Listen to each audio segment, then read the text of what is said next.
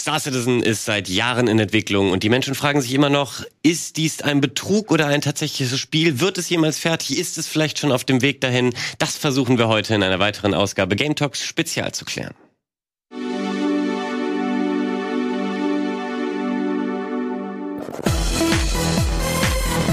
Und mit einer wundervollen Besetzung an meiner Seite, Timo Zochol, meine Hallo. Damen und Herren, und ja. Steffen Jiva. Die sind hier als Space interessierte Menschen vor allem zu Gast, denn ihr interessiert euch für alles Mögliche, was mit dem Weltraum äh, zu tun hat, sowohl in Videospielform als auch Serien, Filme und so weiter. Damit seid ihr schon perfekte Kandidaten, würde ich sagen, denn es geht gerade darum, dass ihr überhaupt nicht super tief drin sind, äh, seid, denn ich verfolge die Entwicklung dieses Spiels nun seit über zehn Jahren, äh, weil so lang gibt's dieses Crowdfunding-Projekt, was immer weiter gewachsen ist und bin vielleicht nicht der allerkrasseste, der ähm, alles kennt, aber bestimmt 90 Prozent. Also ich bin wirklich tief in der Entwicklung. Deswegen möchte ich euch da draußen, aber auch euch beiden ein bisschen vorstellen, was denn im letzten Monat äh, für Fortschritte verkündet wurden. Es gab nämlich die hauseigene Messe CitizenCon und äh, die gibt's jährlich und die enttäuscht jährlich mit langen, äh, vielen Versprechungen und langen Wartezeiten und eigentlich auch irgendwie Features, die dann nie delivered werden. Dieses Jahr war das aber ein bisschen anders, denn man hat äh, vieles, was lange versprochen wurde, dann tatsächlich auch mal in Live-Präsentationen sehen können. Davon gucken wir uns einiges an, aber dieses Projekt hat ja zwei Komponenten, wie vielleicht einige wissen, einige vielleicht aber auch nicht, deswegen werde ich es nochmal ganz kurz erläutern. Es gibt die MMO-Komponente, also das riesige Universum, wo äh, irgendwann mal so sagt der Traum, äh, eigentlich beliebig viele Spieler ähm, zwischen verschiedenen Planeten, Monden und Sonnensystemen sogar hin und her reisen können sollen, sich bekämpfen können, auf allen Planetenoberflächen landen können und so weiter und so fort. Und dann gibt es aber auch noch eine Singleplayer-Komponente namens Squadron 42, die auch ähm, ja großes Star-Kaliber schon vor längerer Zeit gemotion captured hat. Mit dabei Mark Hamill, Gary Oldman, Gillian Anderson und äh, also große Schauspieler will also quasi wirklich so ein bisschen Mass Effect mäßig ähm, auch die Möglichkeit bieten, irgendwie auf einem großen Schiff rumzulaufen, mit Leuten zu reden, mit Missionen anzunehmen, aber auch einer großen Hauptstory zu folgen. So, nun ist es so, dass das halt jetzt ewig äh, irgendwie in Entwicklung ist und man mal immer mal wieder gehört hat, ah, das sei jetzt vielleicht bald mal fertig. Dann hat man kleine Teaserhäppchen bekommen, aber irgendwie nie so was Richtiges auf Squadron 42 bezogen, weil Star Citizen konnte man ja die ganze Zeit schon im Early Access Patch für Patch eben spielen. Darauf werden wir auch in der zweiten Sendungshälfte ein bisschen mehr zu sprechen kommen. Allerdings möchte ich mit euch zumindest den, die erste Hälfte des äh, neu veröffentlichten Trailer wenn du das hier hörst, dann müssen wir dir ja nicht mehr erzählen, was Podcasts sind.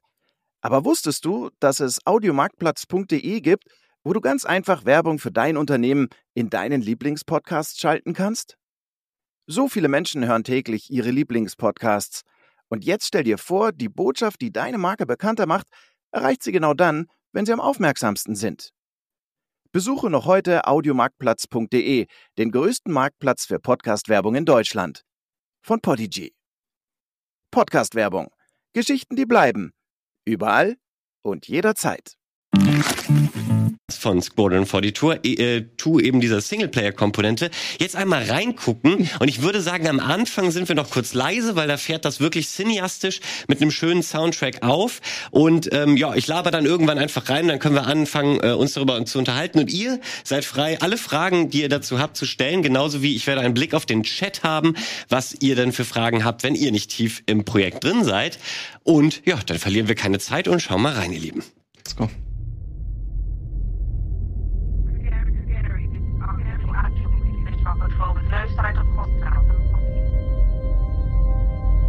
Stand by for update.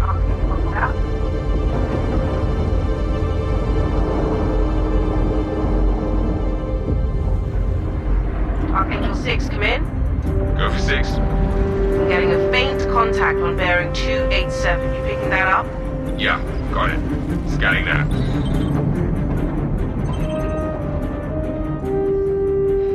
We're clear. Commercial vessel out of Vega 3 provided that civilian traffic is restricted under lockdown. Copy that.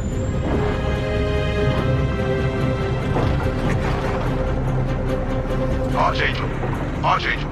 This is Krugeri. come back, Gary? Redirect to sector 7 Bravo Echo for immediate tasking. Copy that. On our way.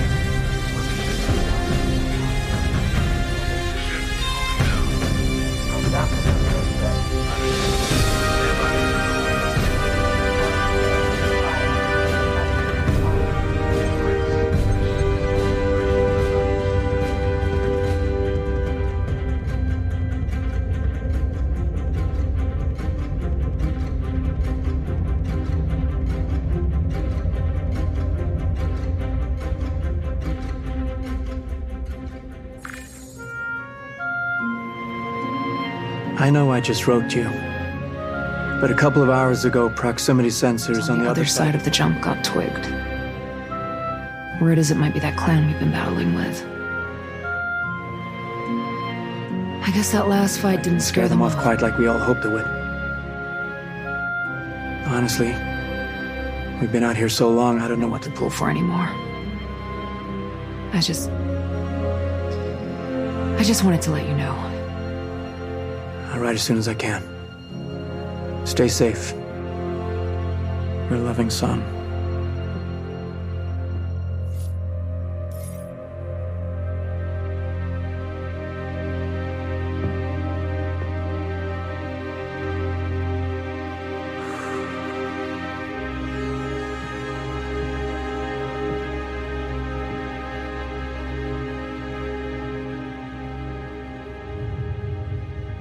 Never gets old, does it? Sir, Eddies. I used to do the same thing when I was first coming up. Post up to the flight deck whenever I could to watch the launches.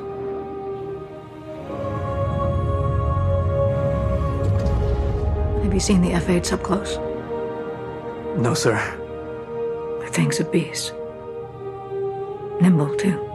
12 maneuvering thrusters and three mains. It sure sounds like it. Sir. Captain McLaren to the bridge. Captain McLaren to the bridge.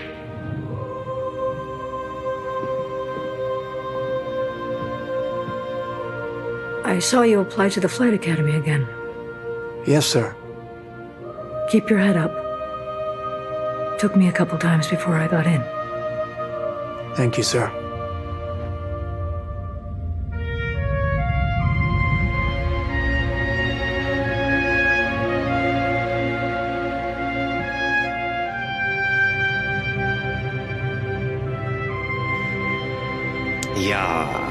Haben wir jetzt gerade das gesehen, was wahrscheinlich der Spielstart sein wird. Wir können dieses Video mal ein bisschen im Hintergrund laufen lassen, aber uns schon mal ähm, ein bisschen über das, was wir da gerade gesehen haben, unterhalten.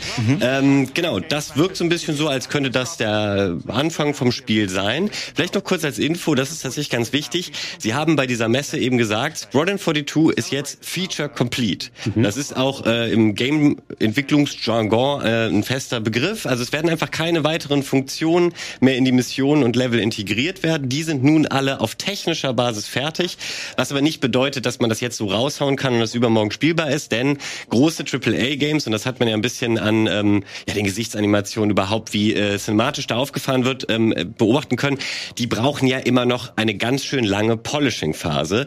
Und die ähm, geht circa zwei Jahre plus minus eins. Und ähm, bei dem Projekt, die Leute, die es länger verfolgen, die haben gelernt, dass man vielleicht lieber ähm, jetzt mal sich auf vier Jahre oder so einstellt, um am Ende nicht enttäuscht zu werden. Aber äh, ja, ich glaube, der gute Michael Reinke hat hier auch die, die provokante Überschrift, äh, ob das hier noch eigentlich ein Scam ist oder nicht, so ein bisschen drüber geschrieben. Und die steht ja auch immer noch im Raume und ich konnte das auch immer verstehen, hab da auch irgendwie jetzt niemanden gehasst, der gesagt hat, ich äh, habe irgendwie das Gefühl, die ziehen die Leute nur ab mit ihren Schiffsverkäufen. Allerdings ist es ja die Definition von Betrug ist ja irgendwie auch, dass du am Ende tatsächlich einfach gar nicht, gar nicht das bekommst, was irgendwie auch nur ansatzweise versprochen wurde. Und mittlerweile, äh, ich habe mir eben alles von dieser Messe angeguckt und wir werden heute noch einiges sehen, habe ich so ein bisschen den Eindruck, ja, das kann aber kein vollständiger Betrug mehr sein, weil da sieht man doch jetzt einiges, was dann doch einfach mal fertig ist. Aber äh, ich lasse mich auch gerne von gegenteiligen Meinungen überzeugen. Äh, wie, wie seht ihr das Ganze? Habt ihr so das Gefühl, ja, das ist irgendwie immer noch, könnte ja alles vorgerendert sein oder ich glaube irgendwie nicht daran, dass das ein cooles AAA-Spiel äh, wird? Was, was, was überzeugt euch das? Ähm, ja, also äh, ich finde, ein Vergleich, den man jetzt gerade auch aktuell vielleicht ziehen kann, ist dieses ähm, The Day Before. Oh, ja. Äh, Open World Ja. Apokalypsen-Spiel, ähm, wo ich eben, weil ich finde es einen guten Vergleich, weil da würde ich wirklich sagen, da kann alles passieren. Mhm. Das kann mega geil werden, auch wenn ich es nicht wirklich erwarte.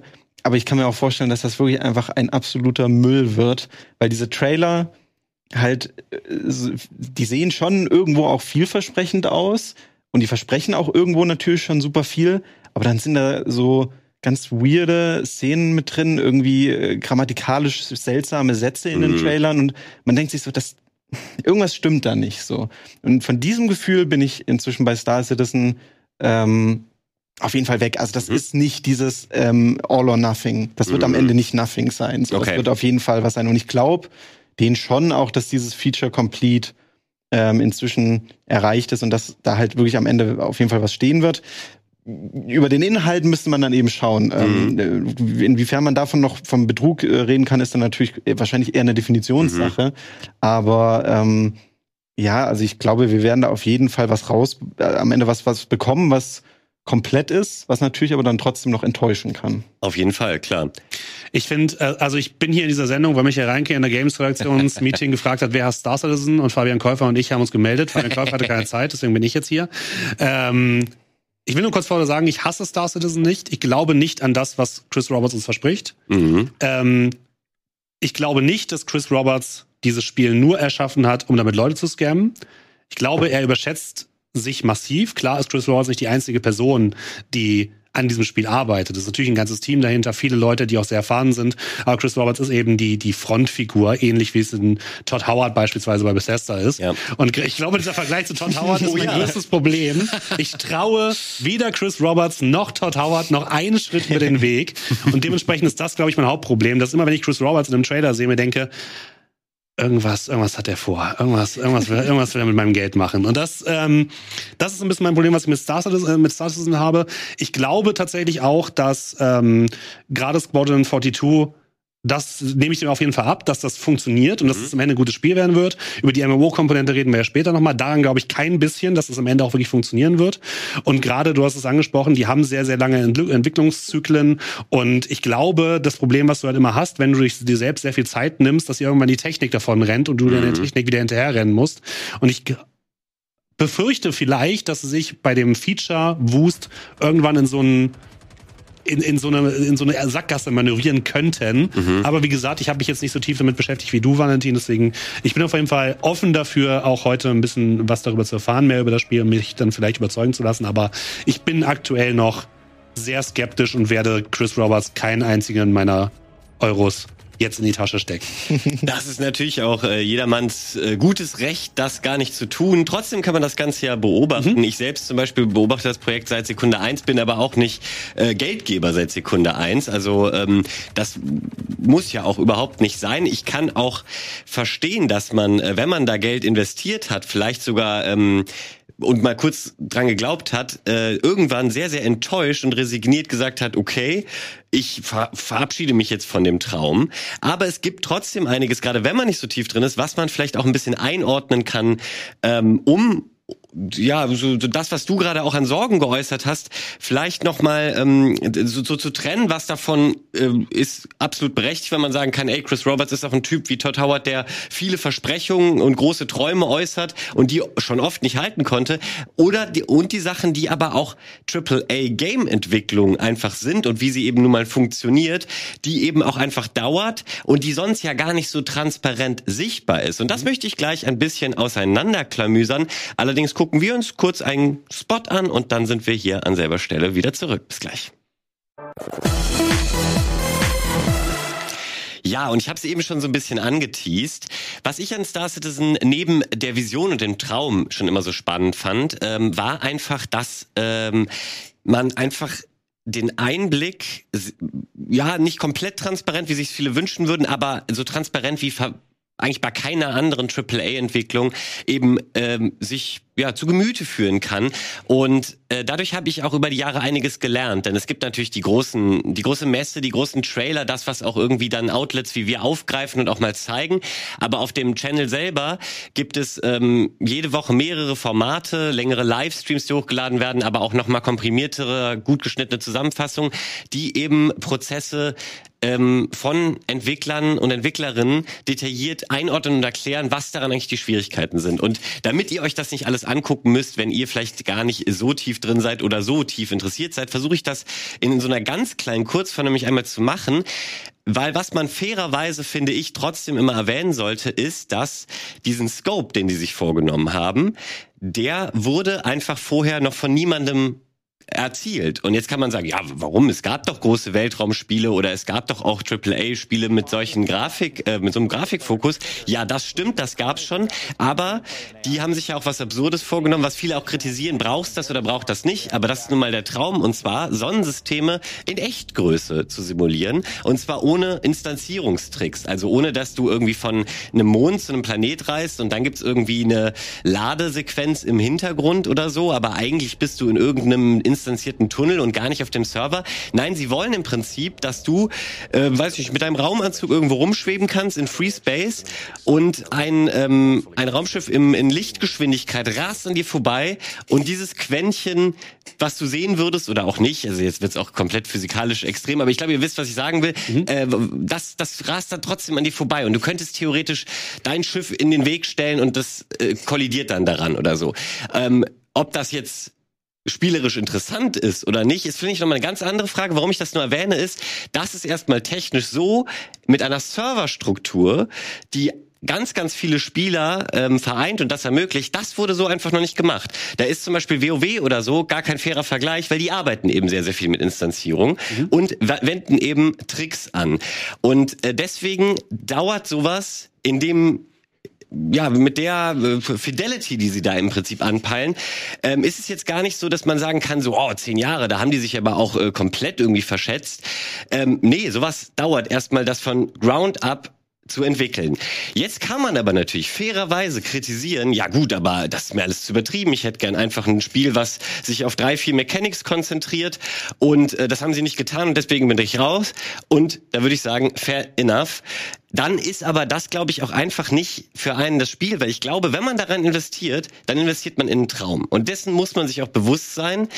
Und ähm, ja, was dieser Traum aber jetzt in der den letzten zehn Jahren für Entwicklung gemacht hat, haben wir auf dem Sender tatsächlich schon in mehreren längere Let's Play Sessions beleuchtet. Ich möchte, habe aber heute mir vorgenommen, mal keine lange Spielsession zu machen, sondern das komprimiert, was auf der CitizenCon vorgestellt wurde, ein bisschen zu zeigen. Vielleicht kann ich noch einen kurzen Satz dazu sagen, was du gerne, gerade gesagt bevor hast. ich hier Ähm, ewig weiter laber. Für, mich fängt da nämlich tatsächlich das Problem an. Oh ja. Für mich, ich, mir ist nicht ganz klar, für wen ist Star Citizen? Ich finde, dass Star Citizen gerade am Anfang schon den Eindruck gemacht hat, oder auch im, im Marketing, in der Sprechweise von Chris Roberts, die schon gesagt hat, sie, sie, sie wollten möglichst viele Space-Fans abholen. Ja. Das, was du jetzt aber sagst, ist aber ja eigentlich eher etwas für Leute, die sich auch sehr eng und sie tief mit der Technik befassen, die sehr tief in so Raumsimulationen drin sind, also eigentlich für eine sehr spitze Zielgruppe. Und da fangen für mich so ein bisschen die Probleme an, die ich Star Citizen auch ein bisschen vorwerfe, dass sie vielleicht nicht bewusst, vielleicht aber schon bewusst, das Spiel an eine möglichst breite Zielgruppe vermarkten. Sie haben ja auch sehr, sehr viel Geld eingenommen, sind jetzt, glaube ich, bei ungefähr 600 Millionen Dollar oder so, was, was sie zumindest an, an Geld haben und Mhm. Kosten zumindest gerade eingeschätzt worden sind. Und sind damit äh, locker das anderthalbfache von zum Beispiel einem Starfield oder so. Oder ich glaube, zusammen ungefähr die gleiche, das gleiche Budget wie Cyberpunk, äh, GTA 5 und noch irgendwas Zusammengerechnet. zusammengerechnet. Also die sind einfach schon, was das Budget angeht, sehr, sehr weit oben. Und das kommt natürlich nicht von ungefähr. Ne? Wenn man jetzt von vornherein gesagt hatte, hey, Star Citizen ist für eine sehr spitze Ziel Zielgruppe, für Leute, die sich halt sehr stark mit Technik, mit so Space-Simulation auseinandersetzen, so wie du eben, Valentin, hätte ich gesagt, okay, fair enough. Ich glaube, damit hätten sie nicht so viel Geld eingesammelt. Also was ich ihnen jetzt eigentlich vorwerfe, und das liegt gerade selbst in meinem Kopf, deswegen entschuldige ich bitte, wenn das ein bisschen äh, weird klingt, ist, dass sie falsche Versprechungen machen. Das ist, glaube ich, mein, mein eigentliches Problem mit Star, Star Citizen. Ja. Dass es eigentlich am Ende etwas wird, sie werden nie alle diese Leute, die ihnen Geld gegeben haben, befriedigen können. Das wird nicht funktionieren. Und mein, mein, mein, meine, meine Beschwerde ist, dass sie das teilweise auch mit Absicht machen, Mhm. um mehr Geld zu generieren dadurch. Mhm. Ja, ich, Was sie aber auch brauchen. Also es, es geht, ne, mir geht Ja, es ja, nicht darum, klar, ja. ich glaube nicht, dass sich Chris Roberts an diesem Projekt persönlich bereichert und sich Mhm. da zwei neue Superjachten in den Keller stellt, sondern ich glaube schon, dass er diesen Traum hat und dass er den auch verfolgt und dass er auch wirklich daran, dass das ganze auch wirklich daran arbeitet, das zu machen.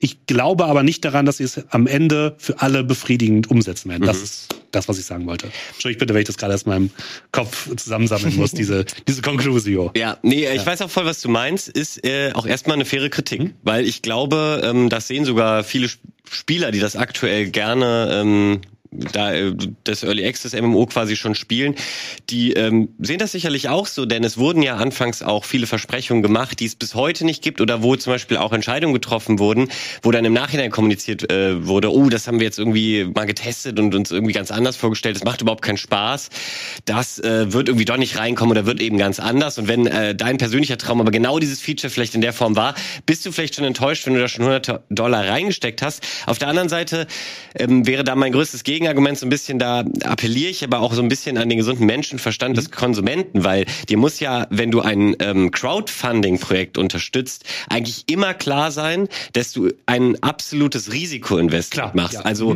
die garantieren ja im Prinzip nie oder können äh, ihrer naturgemäßen Ausgangslage überhaupt nicht garantieren, dass das, was sie wollen, dabei rauskommt. Bestes Beispiel, wenn dann zu wenig Geld überhaupt äh, initial reinkommt, dann kann ja die grundsätzliche Vision schon gar nicht erreicht werden. Was die jetzt aber halt gemacht haben, ist äh, das Ganze umzudrehen. Es kam ein bisschen mehr Geld äh, zu Beginn rein, als sie gedacht hätten und haben dann immer weiter dieses sogenannte Stretch Goals erhöht und Feature für Feature für Feature versprochen, anstatt viel früher den Cap zu setzen und mal zu sagen, vielleicht machen wir erst mal das, was wir ursprünglich versprochen hatten und dann haben wir irgendwie eine Basis und dann bauen wir darauf weiter auf.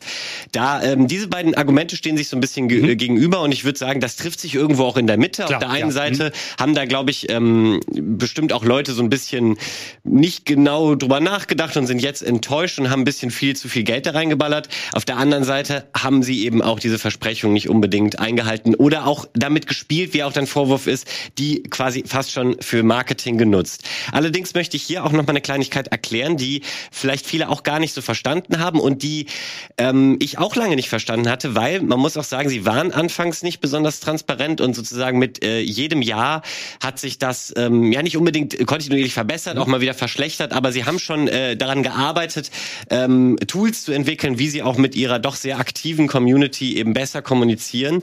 Ähm, es gab dann irgendwann Roadmap-Feature, wo du Feature für Feature gesehen hast, welches Team daran gerade arbeitet, wie weit die ungefähr sind, was der Zeitplan ungefähr ist, wann sie damit fertig werden wollen. Und jetzt lag eben die letzten Jahre ein absoluter Fokus auf der Entwicklung von Squadron 42.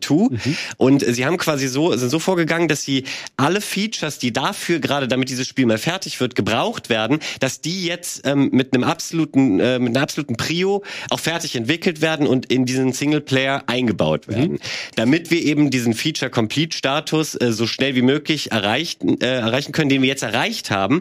Und deswegen fühlte sich sozusagen diese Early Access-Erfahrung im MMO Star Citizen besonders langsam an und hat auch vielen das Gefühl gegeben, ähm, die haben ja gar nichts drauf dabei Cloud Imperium Games. Games, das sind über 1200 Leute und äh, irgendwie gefühlt äh, ein Feature kommt im Jahr, was dann auch nur halbgar funktioniert. Wie soll das, deswegen glaube ich, hat sich bei vielen auch dieser Eindruck manifestiert, in 20 Jahren wird das doch nicht bugfrei sein. Und ich möchte jetzt auch gar nicht behaupten, dass das in 20 Jahren bugfrei ist. Mein Punkt ist nur so ein bisschen, dass ähm, sie jetzt eben äh, auch klar zeigen konnten, schaut mal, was wir euch jahrelang so ein bisschen vorenthalten haben, um diese Bombe jetzt platzen zu lassen.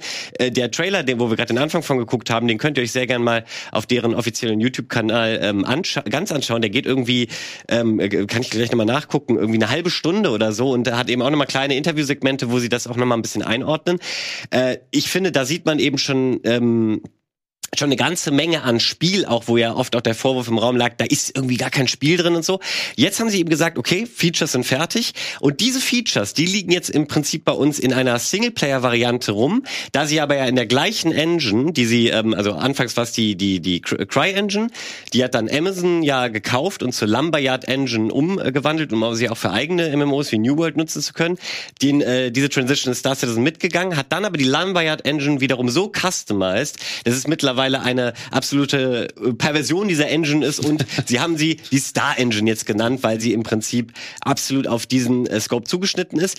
Da werden wir uns auch nochmal eine schöne Engine-Demo äh, später angucken. Ähm, und die äh, das ist ja auch sehr ungewöhnlich für eine Game-Entwicklung, dass sie quasi ein MMO und ein Singleplayer-Spiel äh, mit völlig unterschiedlichen ähm, Zielen, aber parallel entwickelt haben. So, jetzt wo die Features von dieser Singleplayer-Version äh, zumindest äh, die Features technisch fertig sind, können Sie jetzt schauen, wie kriegen wir das mit Serverarchitekturen verbunden, so dass jetzt äh, on the long run auch unsere MMO-Spielerschaft langsam mal äh, davon was sieht und profitiert.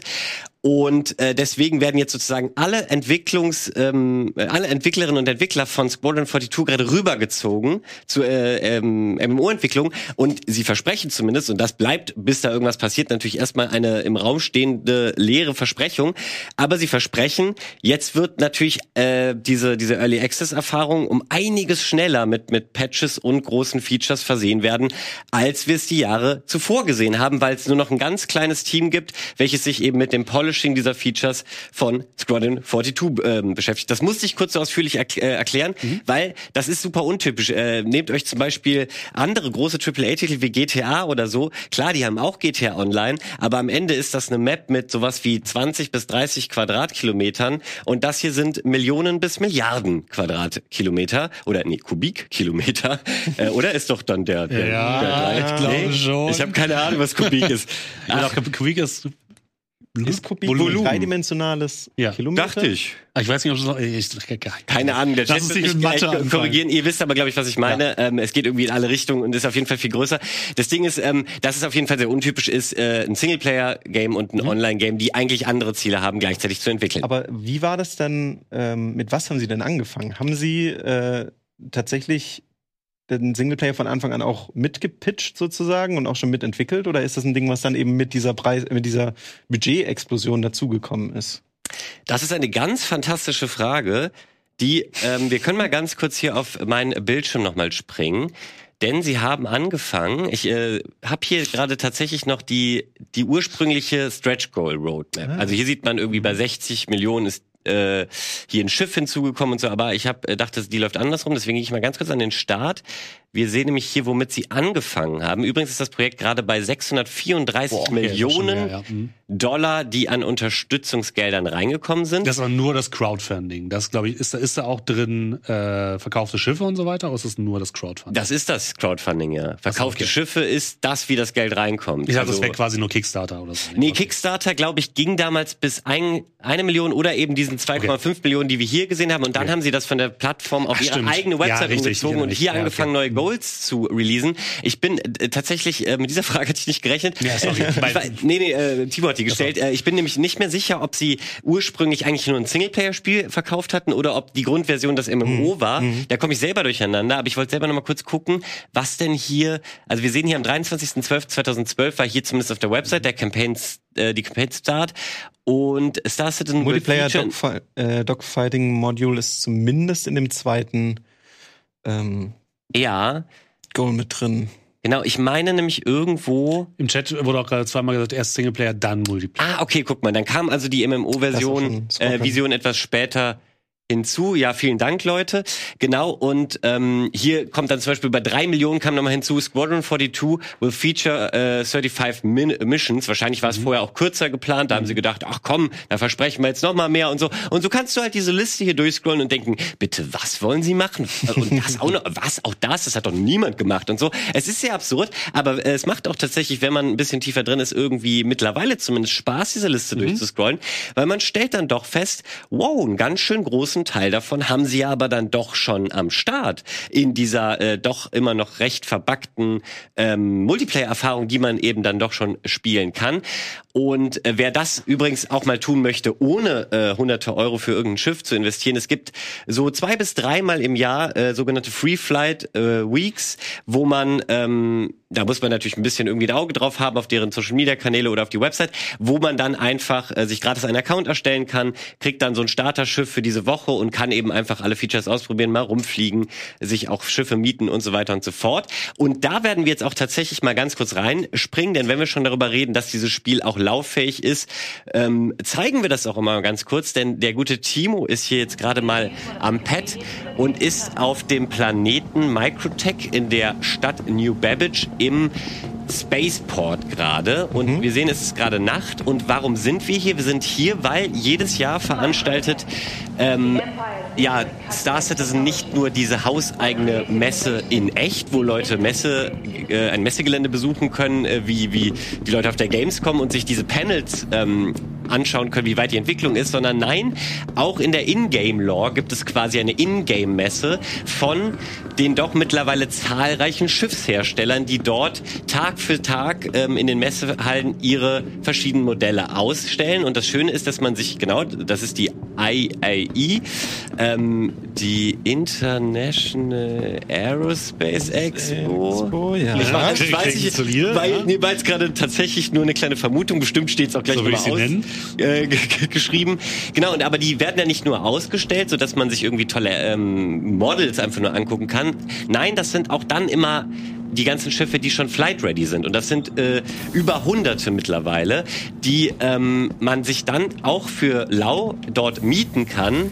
Und dann geht man wieder zurück zu diesem Spaceport, von dem Timo gerade aus startet, kann sich die dort spawnen in einem Hangar und einfach mal losfliegen und eben feststellen, was haben die für Features, wie fliegen die sich und, und, und. Was auch gerade natürlich äh, Spielern, die da sehr kritisch sind und sagen wollen, puh, da würde ich keinen Cent reinstecken, wenn das mit einer Fr- Free Flight Week äh, gepaart ist, die Möglichkeit gibt, äh, sich das doch alles mal wirklich ähm, selber anzuschauen. Genau, dafür, dazu vielleicht noch ganz kurz, weil es auch im Chat gerade erwähnt worden ist, äh, das nur noch mal zur, zur Klarstellung, weil natürlich Star Citizen auch dafür bekannt war oder auch viel Kritik auf sich gezogen hat, dass man eben für, für echt Geld sich Schiffe kaufen kann. Natürlich ist es aber auch so, dass man diese Schiffe sich auch erspielen kann, ne? weil ich glaube, viele Leute denken tatsächlich, ah, Chris Roberts ist so der Typ, der riesige Weltraum, digitale Weltraumjachten Ja. für Tausende von Euro verkauft.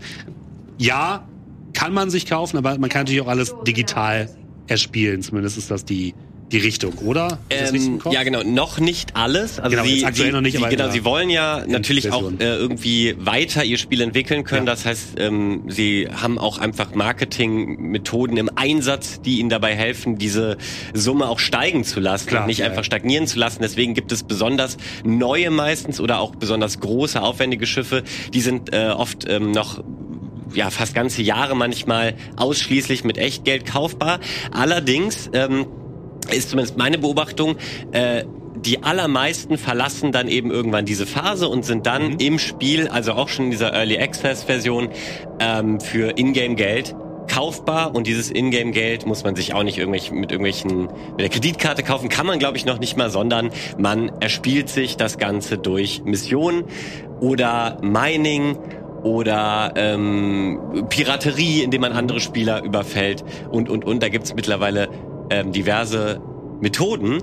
Aber natürlich ist das, und da sprichst du es auch schon an, und der Chat spricht das natürlich auch viel an, das ist auch einer der größten Kritikpunkte so. Ähm, okay, Bin ich hier richtig? Klar. Äh, nee, ich glaube nicht. Ähm, und zwar nämlich, ey, aber das ist doch irgendwie dann trotzdem noch Pay to Win. Ob ich eine Early Access Version, die im Crowd, äh, sich im ja, offiziellen und auch offen kommunizierten Crowdfunding-Status befindet, ob ich das als Pay to Win bezeichnen würde, das ist, glaube ich, jedem so ein bisschen selbst überlassen. Allerdings äh, würde ich sagen, spätestens, wo sie halt sagen, okay, wir haben eigentlich unsere Features jetzt und dann entweder nichts an dem Modell ändern oder sagen, jetzt ähm, re releasen wir es sozusagen ähm, und dann kann man aber immer noch Schiffe für Echtgeld kaufen.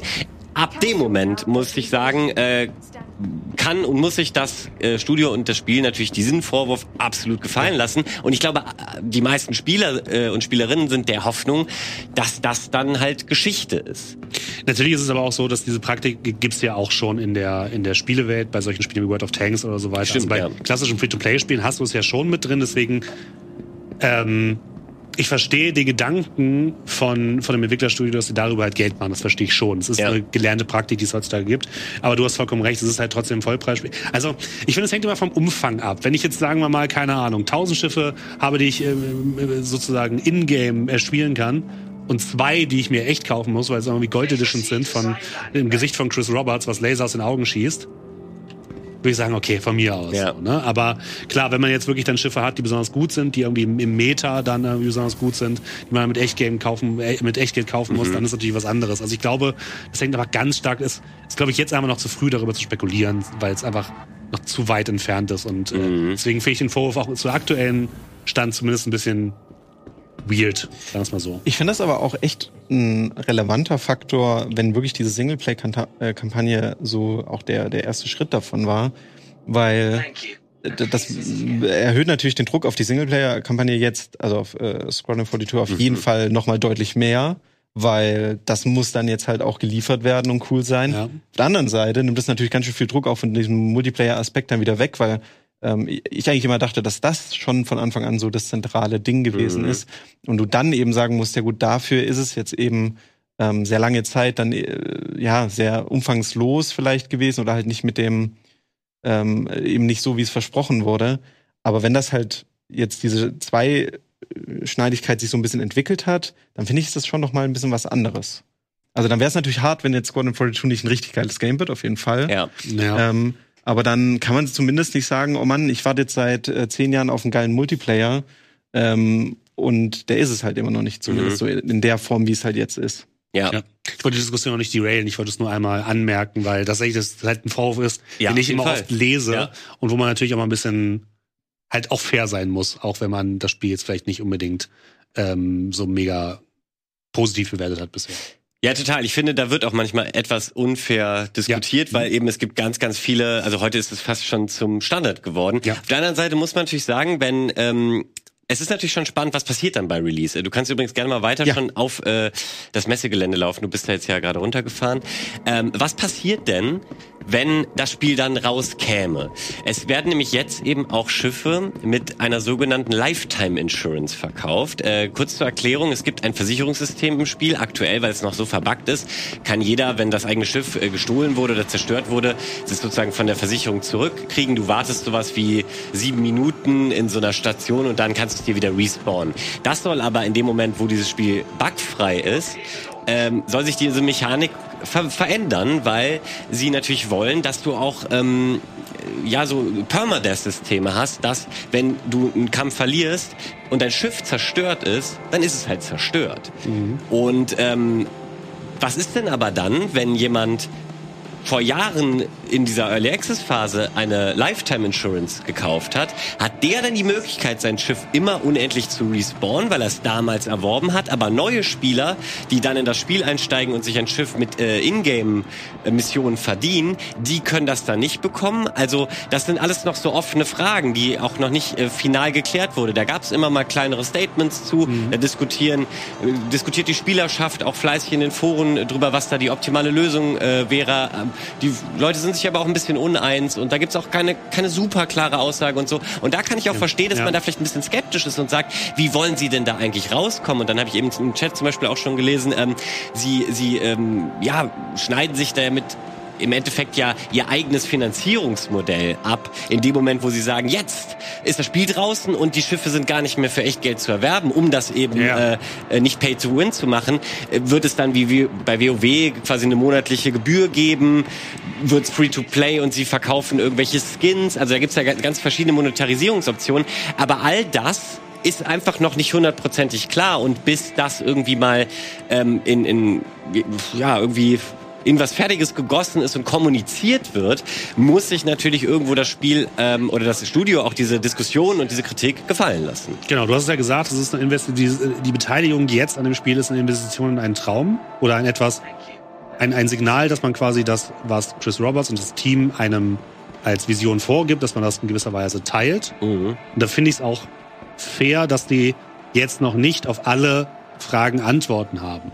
Irgendwann müssen sie diese Antworten liefern. Das ist Genau. so ein bisschen das Ding. Und ob das in 10 Jahren ist, ob es in 15 Jahren ist oder nie, das ist halt die Frage. Ne? Ja. Ähm, Das ist tatsächlich Ja. eine sehr gute Frage, aber wir kommen auch gleich noch nach diesem kurzen Exkurs auf der Messe zu äh, einigen Antworten auf Fragen, äh, zumindest andere Fragen, die sich schon länger gestellt wurden, weil da hat das Team eben dann doch einiges ähm, abgeliefert auf der letzten Messe, was glaube ich viele überrascht hat, weil irgendwie hat äh, hat man sich schon dran gewöhnt, dass man eigentlich irgendwie an diesen Traum glaubt, aber dann doch oft äh, länger vertröstet wird, als man es sich gewünscht hätte. Ich ich will nur kurz einmal anmerken, um natürlich auch, wie gesagt, ich bin jetzt ja hier so in der Rolle des Kritikers, ich will natürlich auch was Positives sagen, weil man muss schon sagen, als, als Space-Fan geht mir auf jeden Fall schon das Herz auf, wenn ich halt die unterschiedlichen äh, Raumschiff-Designs sehe. Weil es ist einfach, finde ich, das Wichtigste an einem Weltraumspiel ist, dass man geiles, geile Raumschiffe hat, in denen man unterwegs sein kann, wo man schon daneben steht und sich denkt, boah, den will ich unbedingt haben, weil damit will ich irgendwie fliegen. Ähm, und das kann Star Citizen, finde ich, sehr, sehr gut. Müssen sie natürlich auch, um neu Geld an Land zu bekommen, sozusagen. Aber ähm, das, das, das finde ich, das haben sie schon gut raus. Also das Design von den, von den Raumschiffen, aber auch das allgemeine Design von dem Spiel gefällt mir sehr, sehr gut. Ähm, wir haben jetzt natürlich mit Starfield auch einen AAA-Konkurrenten, der jetzt nicht das gleiche machen wollte wie ein, wie ein Star Citizen, vollkommen klar. Aber wo man, finde ich, auch gesehen hat, dass Design von Raumschiffen vielleicht auch manchmal nicht ganz so gut aussehen kann. Ich finde, hier funktioniert das sehr, sehr gut. Ähm, um, Ja. um das direkt mal anzumerken, weil du gerade durchgehst. Ja, genau. Also ähm, ich kann ja auch noch mal so ein bisschen erzählen, weil ich ja auch schon durchaus die ein oder andere Stunde ähm, Star Citizen gespielt habe. Ähm, ich bin natürlich super spät eingestiegen, ähm, was für mich halt den Vorteil hatte, dass ich äh, wusste, was da auf mich zukommt. Also meine Erwartungshaltung, äh, du, du, die ersten Runden habe ich auch mit dir gespielt Ja. und du hast mich da sehr gut drauf vorbereitet, sage ich mal. Erwarte nichts. ähm, dementsprechend, ne, also äh, wusste ich, was da so nicht funktionieren würde und das, was halt funktioniert hat, ähm, hat mich halt komplett weggeblasen. Mhm. Und ähm, ich finde halt auch so ein bisschen, ach stimmt, hier kann ich auch nochmal runtergehen. Ja, mach das gerne mal. Ähm, und ich finde auch, heutzutage, also wenn du jetzt mit Star Citizen anfängst und jetzt da Geld rein investierst, dann musst du schon echt weit hinterm Mond leben, sage ich mal, um nicht, also um denselben Effekt zu haben, den du jetzt vielleicht, den jetzt vielleicht die Leute haben, die halt vor fünf oder zehn Ja. Jahren da rein investiert haben. Du kannst heute schon auf jeden Fall deutlich besser einschätzen, was du da bekommst. Ja. Ähm, und ich finde halt auch, was halt die, wirklich dieses ähm, Space-Spiel angeht und diesen Space-Teil, der da drin ist, ähm, ist das halt einfach unfassbar immersiv. Also es gibt kein äh, Spiel, was im Weltraum ähm, spielt, was mich so sehr in wirklich eine Atmosphäre reinziehen kann, wo ich sage, ja, das fühlt sich gerade wie, ähm, wie wirklich wie der Weltraum an. Also ich finde Star Citizen, äh, Quatsch, äh, Starfield ähm, hat es komplett verkackt. Das mit- ist mit nicht der- richtig, was der bitte. mit der, ach, da geht's noch weiter, ja. Äh, mit dieser äh, Schnellreise und den nicht befliegbaren Planeten. Genau, das war ein Immersionskiller halt. Ja.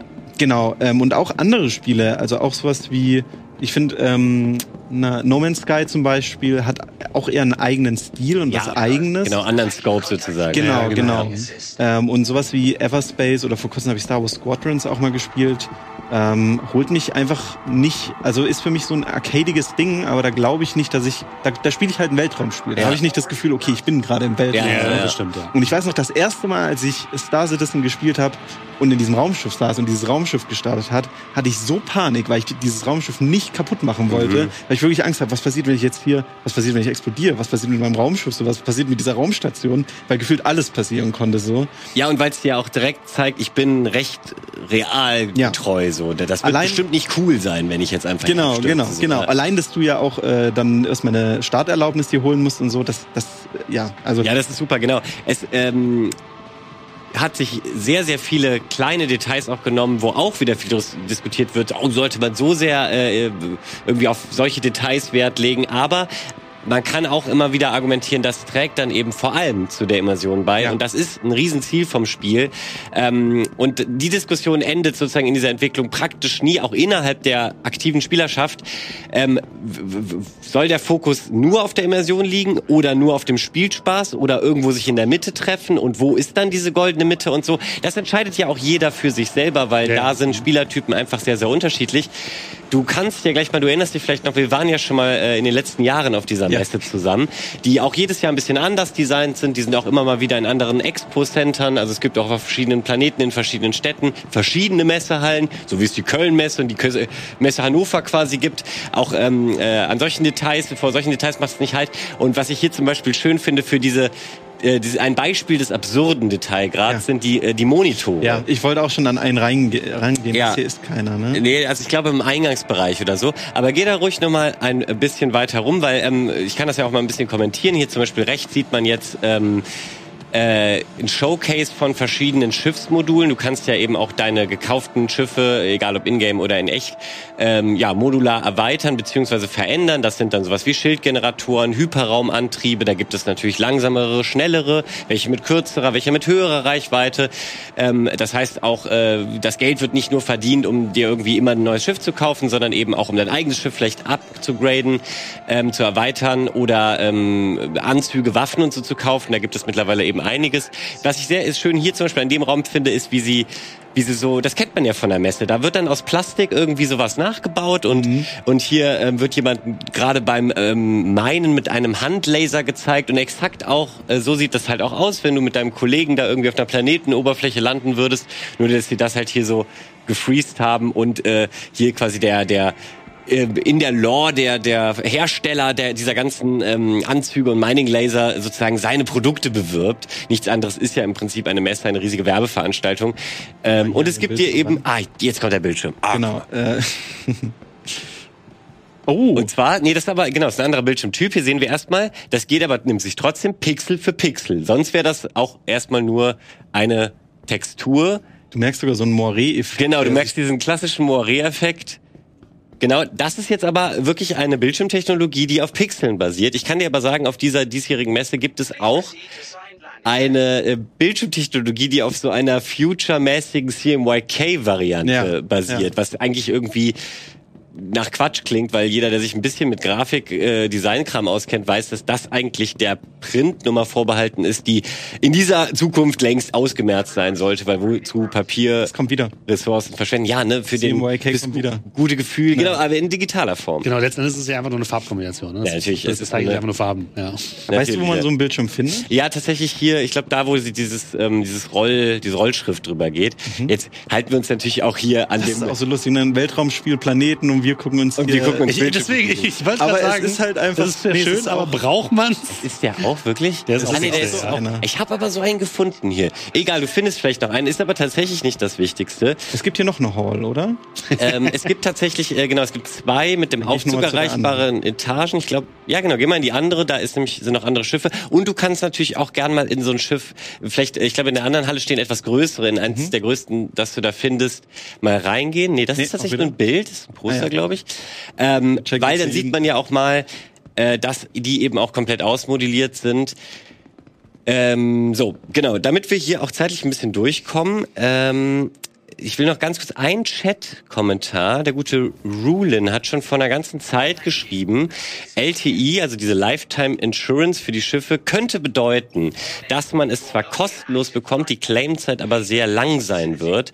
Et, ähm, etwas, das letztens sogar geändert wurde und nun länger dauert, trotz der Alpha. Also sie experimentieren da anscheinend schon ein bisschen, wie sie dieses Versicherungsproblem lösen wollen.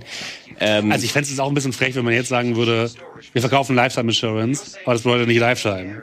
Ja, eben, das, Das genau, das kannst kacke, du ja eigentlich ja. nicht machen. Und in dem Moment, Ja. dann wird's ja ein Betrug. Ja, Wenn du genau. sagst, ey, eigentlich habe ich doch jetzt 100 Euro für das und das, ich glaube, du hast hingelegt, äh, für das und das Paket ausgegeben. Ja, genau. Und äh, dann wird mir das irgendwann wieder genommen. Natürlich, dafür gibt's auch immer Terms of Service, die im Prinzip wahrscheinlich äh, fast immer diese Klausel drin haben. Also ich, ich weiß es über diese ganzen Lootboxen oder so und Skins. Da steht im Prinzip immer drin, wenn du dir das durchliest, dass äh, ähm, sie sozusagen nicht ausschließen, dass mit einem zukünftigen Update äh, dieser Skin verschwinden könnte und so. Das heißt, wenn man sich diese digitalen Güter kauft, hier haben wir diese Da haben wir. Bildschirmtechnologie, ähm, dann geht man eh immer schon Risiko ein. Das, genau, das sind wirklich einfach, also es ist so absurd, weil es sowas Nischiges und äh, so ein winziges Detail, aber es es ist schon ein bisschen stellvertretend halt auch dafür, wie durchdacht diese ganzen Features sind. Oder Genau, ja. wie, wie der Anspruch an solche Features ist. Ne? Also Ja. wenn du dir so viel Mühe, wenn du wirklich sagst, ich brauche einen oder ich hätte gern einen RGB-Bildschirm, ähm, dann verstehst du auch, warum diese ganzen ähm, ja, diese ganzen anderen Spielereien oder halt auch so große Sachen wie diese Physik Ja. äh, so durchdacht und so detailliert halt hier ähm, in dem Spiel auch drin sind.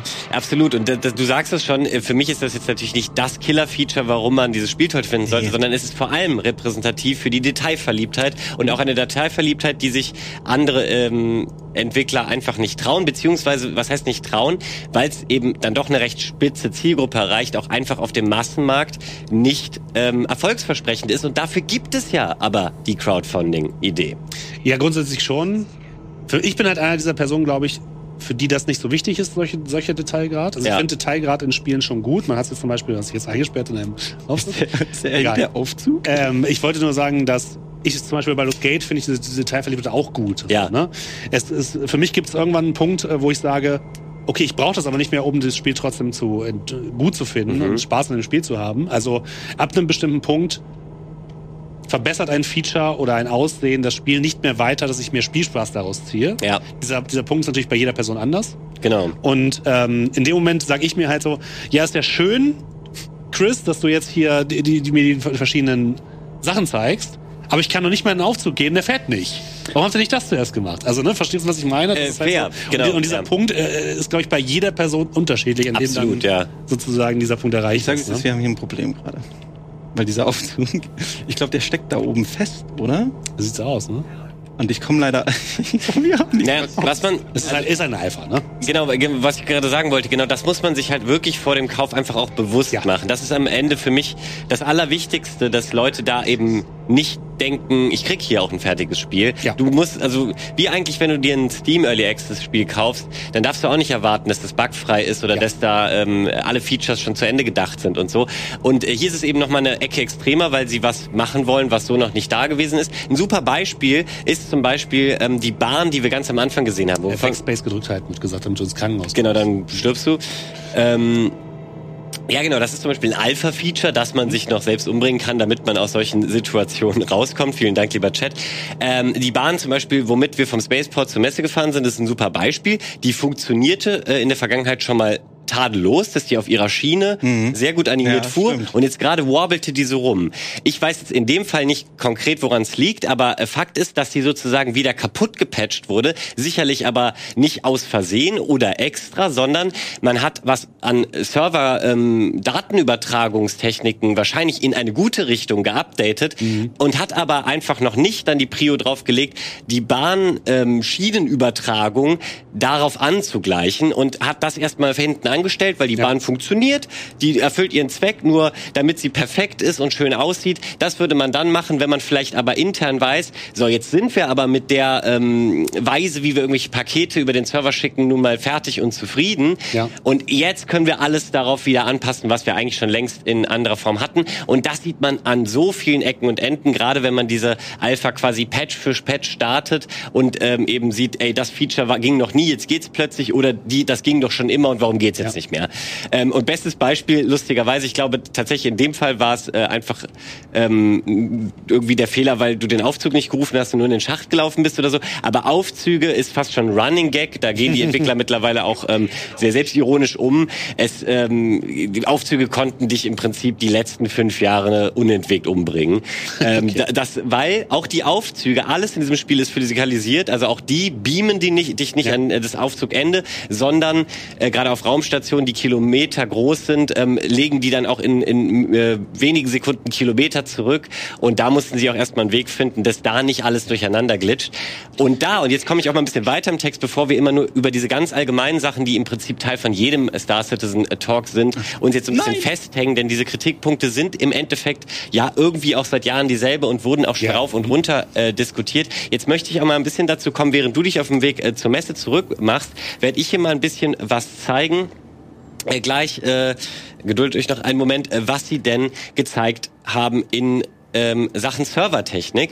Denn wer diese Alpha ein bisschen schon gespielt hat, dem wird aufgefallen sein, dass man eigentlich selten Erfahrung hat, wo man sowas wie zehn Stunden am Stück mit seinen Freunden da einfach mal rumfliegen kann, denn die Server crashen irgendwann immer. Und ähm, das kann super frustrierend sein. Vielleicht hat man eine zweistündige Mission gemacht, will die gerade abgeben und dann crasht der Server und alles ist weg. Und das ist seit Jahren so und da wurde auch seit Jahren zwar kommuniziert, hey, wir arbeiten dran und ähm, wir suchen eine Lösung, aber so richtig über den Stand hat man immer nur Fetzen bekommen und irgendwie es wirkte eben wie leere Versprechungen beziehungsweise so mehr äh, so länger da nichts kam und sich nichts verändert hat haben natürlich auch selbst die größten Unterstützung irgendwann ein bisschen die Hoffnung aufgegeben und dachten ist dieses Problem eigentlich überhaupt lösbar und so?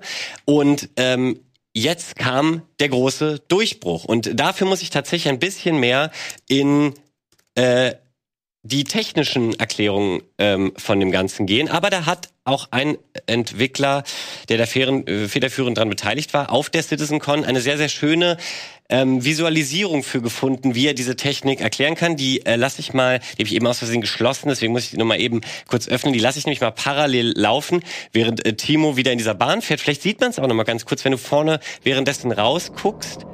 Ne, jetzt gerade ist sie ganz gut auf der Schiene. Ja. Sieht immer noch ein bisschen wobbly aus, aber manchmal hast du so eine Server.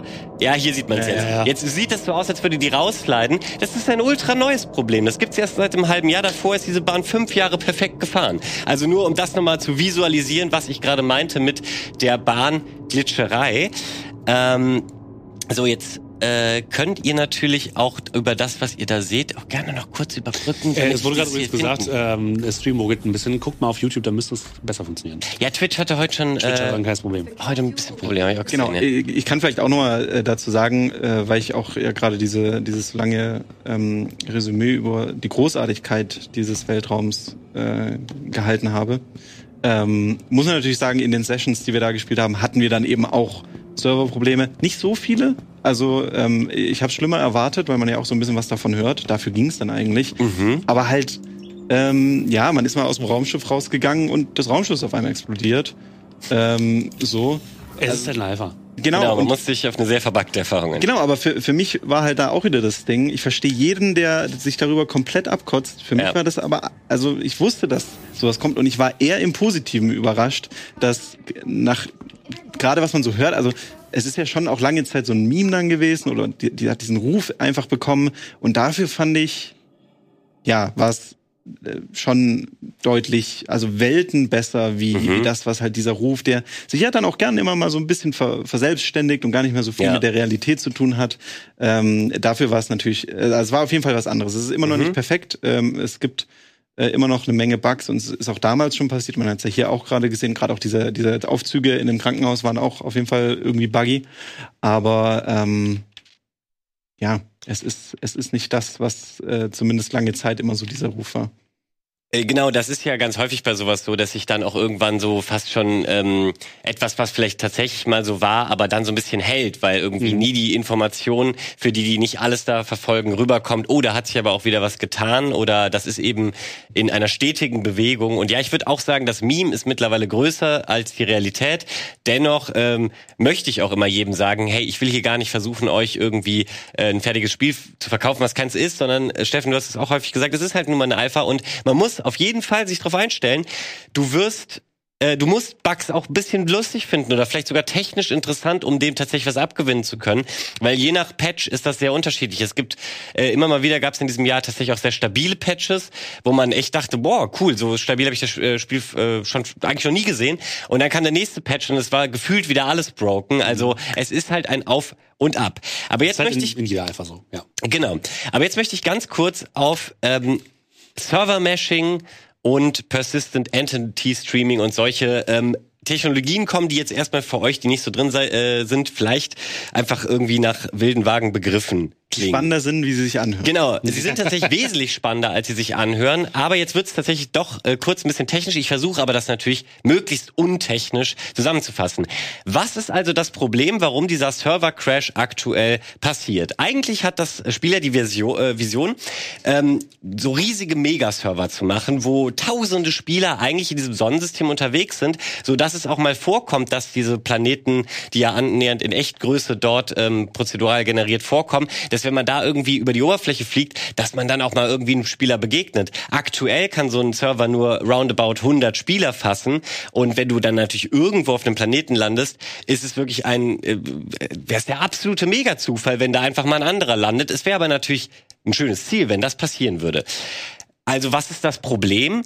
Aktuell ist es halt eben so, dass ähm, diese ganze Spielwelt ähm, die läuft auf einem Server. Also ist jemand auf irgendwie einem Mond, der Millionen Kilometer von einem Planeten entfernt ist, dann ähm, findet das aber alles auf einem Server statt. Ist natürlich super ineffizient.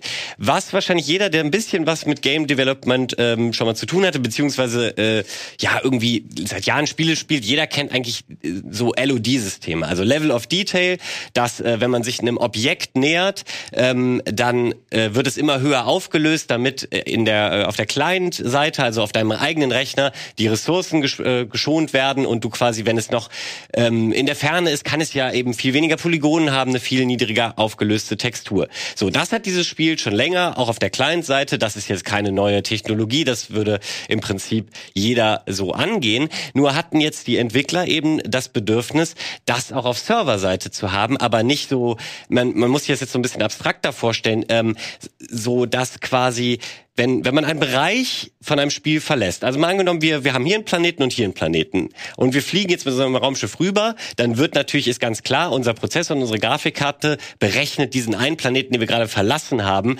nicht mehr komplett, während wir auf dem anderen sind. Ja, der Server aber halt schon noch und deswegen möchte man den Server in sogenannte Cluster unterteilen, die ähnlich wie ein LOD-System sich äh, funktionieren. Das heißt, ähm, und jetzt können wir mal auf meinen Bildschirm springen. Jetzt ist tatsächlich eine visuelle Erklärung, wo ein Entwickler das hier mal in einem ganz kleinen Rahmen, da brauchen wir den Sound auch nicht, deswegen habe ich den gemutet, weil ich es versuche selber äh, zu erklären, äh, vorstellt. Wir haben ja diese lilane Zone, die grüne Zone und die rote Zone. Und wir sehen zwei Spieler und ähm, diese drei Boxen, die grüne, rote und die lilane, sind drei unterschiedliche Server. Also wirklich komplett, die könnten auch in, theoretisch in ganz, auf anderen Kontinenten stehen.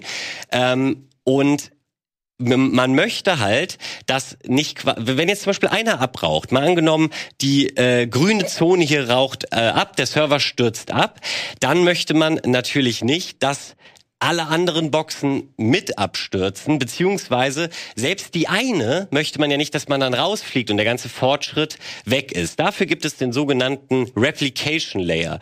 Einfach vorgestellt, der läuft einfach immer mit und bildet sozusagen eine Kopie des Servers und sobald ein Server abstürzen würde, wird man quasi zwischengeparkt auf dem Ding, kann immer noch in der Welt rumlaufen und äh, sobald quasi sich ein neuer Server für diesen Cluster angemeldet hat, werden die, die Spielerdaten wieder äh, zurück übertragen. Das zeigen sie hier an der Stelle. Also das müsste man sich, wenn man das genau verstehen will, auch mal in Ruhe angucken. Aber das zeigen sie hier ganz gut, dass der Spieler hier die ganze Zeit rumspringt. Jetzt killt ähm, der Entwickler hier rechts unten in der Konsole mal äh, on purpose den Server. Und dann hat man natürlich, wie man das von anderen Online-Spielen auch kennt, diesen Moment, wo vielleicht äh, ein NPC oder eben ein anderer Spieler kurz an ein, auf einer Stelle rennt oder tatsächlich mal kurz nichts macht. Aber bisher war es eben so, dass der Server dann weg war, du musstest dich komplett neu einloggen, dein Missionsfortschritt war weg und und so weiter und so fort. So weit, so gut. Das haben ja mehrere Spiele, würdet ihr jetzt sagen. Das habe ich doch schon mal, das ist doch bei WoW genauso. Ja, sowas, äh, solche Techniken, die das irgendwie absaven, die sind tatsächlich nicht neu. Was aber neu ist, ist das, weil, weil diese Simulation von Star Citizen ja so detailliert ist. Also ähm, wir haben es eben versucht, mit diesem Bildschirm äh, abstrakt darzustellen, aber im Prinzip jedes Objekt, also wir, sie haben es hier versucht, versucht mit diesen kleinen Kuscheltieren zu demonstrieren, was du irgendwo ablegst, und das funktioniert auch jetzt schon, das soll persistent sein. Also mal angenommen, ich stürze mit meinem Schiff neben einer der Hauptstädte ab, dann ist die Idee erstmal, dass das für immer dann dort rumliegt. So, jetzt ist aber natürlich das Ding, dass wenn das alles in diese Cluster unterteilt sind, dann muss es ja funktionieren, dass ich aber äh, weiter von diesem abgestürzten Schiff wegstehe und das vielleicht auf einem anderen Server liegt und ich das aber trotzdem sehen können muss. Und das ist zum Beispiel was, was so noch nie da war, dass es eine Lösung dafür gab, dass du eigentlich auf einen anderen Server gucken kannst. Und das ist eben dieses ähm, hier, wie, wie nennen sie es? Ähm, äh, b- b- b- b- b- Warte, ich habe es mir hier aufgeschrieben. Persistent Entity Streaming. Äh, genau. Ich glaube schon. Boah, ey, das ist so. Ja, ich habe den Re äh, hier Hans Jolo vergisst den Replication Layer nicht, weil er habe ich versucht zu erklären. Ich merke auch gerade, ich habe mir das, ich habe mich übrigens äh, voll äh, vorbereitet und äh, es ist, man kommt ins Straucheln. Es ist schwerer, Ja, als man denkt ja. zu erklären. Ich suche aber tatsächlich noch einen beeindruckenden Moment, weil Es geht ja auch so ein bisschen um die Kommunikation zwischen den Servern. Zwischen den vor allem, Servern, ne? ja. Also genau, das ist vielleicht noch so was, was ähm, Oh, hier sieht man es gerade cool. Warte, mer äh, ist. merkt ihr ganz kurz, was du sagen wolltest. Jetzt haben wir hier die, also ihr wisst immer noch, äh, grün, lila und rot sind verschiedene Server. Mhm. Ja. Und jetzt schießt er diese, diese Kuscheltiere an und schießt sie quasi von dem grünen Server auf den lilanen Server jetzt jeden Moment rüber. Und jetzt sehen wir unten. Ja. in diesem Overview, jetzt schalten sie blöderweise mit der, mit der Regie da gerade raus, dass jetzt so die, die Farben einfach nicht mehr so geil rüberkommen.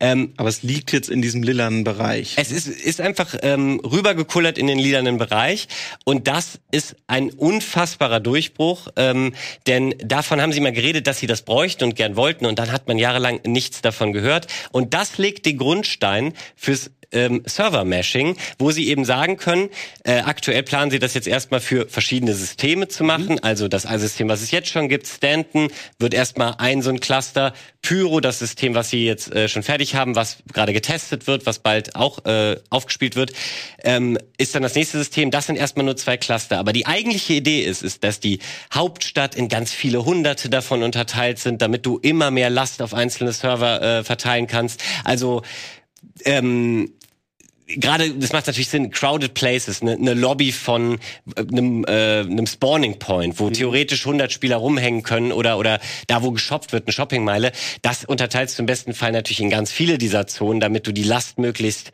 gut verteilen kannst und die Server-FPS, die jetzt oft nur bei sieben Frames oder so liegen, äh, die schön auf 30 Frames oder sowas zu halten, damit eben, jeder kennt das aus Online-Spielen, die Spieler nicht so rumzuckeln die ganze Zeit und irgendwie alle Aktionen so ein bisschen laggy verspätet sind, sondern dass das auch eine schön flüssige Animation ermöglicht. Und ähm, da haben sie jetzt eben diesen fantastischen Durchbruch gemacht. Wenn ihr da ähm, tatsächlich eine viel bessere, nicht live vorgetragene Erklärung wollt, dann empfehle ich euch einerseits hier dieses CitizenCon, äh, hier oben seht ihr den, den YouTube-Titel CitizenCon 2953, Shaping the Verse, The Future of Star Engine. Da wird das vom Entwickler auf Englisch erklärt. Und wenn ihr das nochmal in Deutsch und noch ein bisschen so Sendung mit der Maus mäßig einfacher zusammengefasst haben wolltet, guckt doch mal beim Kollegen Knebel.de, der sich quasi äh, sein ganzes Leben mit Star Citizen beschäftigt, vorbei. Der hat nämlich tatsächlich einige Videos mittlerweile zum Server-Mashing gemacht und ähm, weil er da noch tiefer drin ist, kriegt er das auch noch ein bisschen einfacher erklärt. Ich wollte hier auch nur kurz an der Oberfläche kratzen,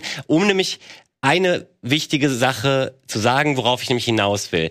Das ist so ein elementarer Schritt gewesen dafür, dass alle in diesem, diesen Sonnensystemen in großen Zahlen rumfliegen können, damit diese MMO-Vision, dass das auch einfach crowded ist und alles gleichzeitig irgendwie passieren kann, dass die überhaupt möglich ist, war das der Grundstein. Und der hat jetzt Jahre gedauert, bis ähm, der überhaupt mal gelegt äh, war. Also sehr fähige Leute, die das ähm, achieved haben. Jetzt ist der in so kleinem Rahmen, wie wir hier gesehen haben, auf einem normalen Windows-PC ist der jetzt eben möglich und jetzt gehen sie den nächsten Schritt und fangen gerade an. Es gibt verschiedene Testserver, also das, was man, was wir gerade hier spielen, wo wir uns die Messer angucken, das ist sozusagen der, der Live-Server, wo quasi das ähm, die stabilste Patch-Version immer drauf läuft. Aber es gibt äh, noch drei andere Zwischenschritte, wo sie quasi in verschiedenen Testwellen besonders eifrige Tester oder Leute, die besonders viel investiert haben, früher schon draufholen. Und da wurde jetzt gerade das Pyro-System, also das neue Sternsystem, woran sie schon seit Jahren arbeiten, ähm, getestet, äh, auch äh, teilweise schon schon relativ erfolgreich.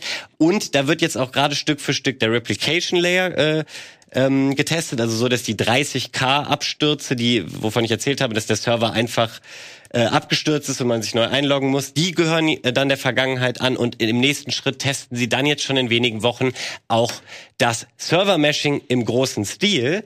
Und das könnte ganz, ganz schnell ganz, ganz viel verändern, weil dann sehen wir vielleicht auch bald, ähm, also bald heißt in diesem Projekt immer sowas wie in einem halben Jahr und einem Jahr, sehen wir dann vielleicht ganz, ganz andere Streams und YouTube-Videos von diesem Spiel, wo wir tatsächlich im besten Fall, zumindest erhoffe ich mir das, Raumkämpfe mit hunderten Schiffen, die umeinander zirkeln und kreisen, sehen werden, was ja im Prinzip eigentlich ursprünglich die große Vision von dem MMO-Ding war. So, jetzt habe ich Ewigkeiten geredet. Jetzt gibt es da natürlich auch noch bestimmt einige Fragen zu oder vielleicht auch einiges anzuzweifeln. Ich bin offen für jede Unklarheit, die ich vielleicht gerade auch in die Welt gesetzt habe, weil das war dann doch etwas konfuser, als ich es mir selber gewünscht habe, liebe Leute. Ja, ich finde es interessant, dass diese, ähm, dass dieses Beispiel jetzt tatsächlich in so einem kleinen Rahmen ähm, stattfindet. Also ich dachte immer, dass wir bei diesem Server-Meshing dann wirklich davon reden, dass es quasi den äh, Server gibt, der diesen Planeten handelt und es gibt den Server, den dann den Mond ha handelt und so und dass sich so dann das, ähm, äh, die, äh, das Sonnensystem zusammensetzt.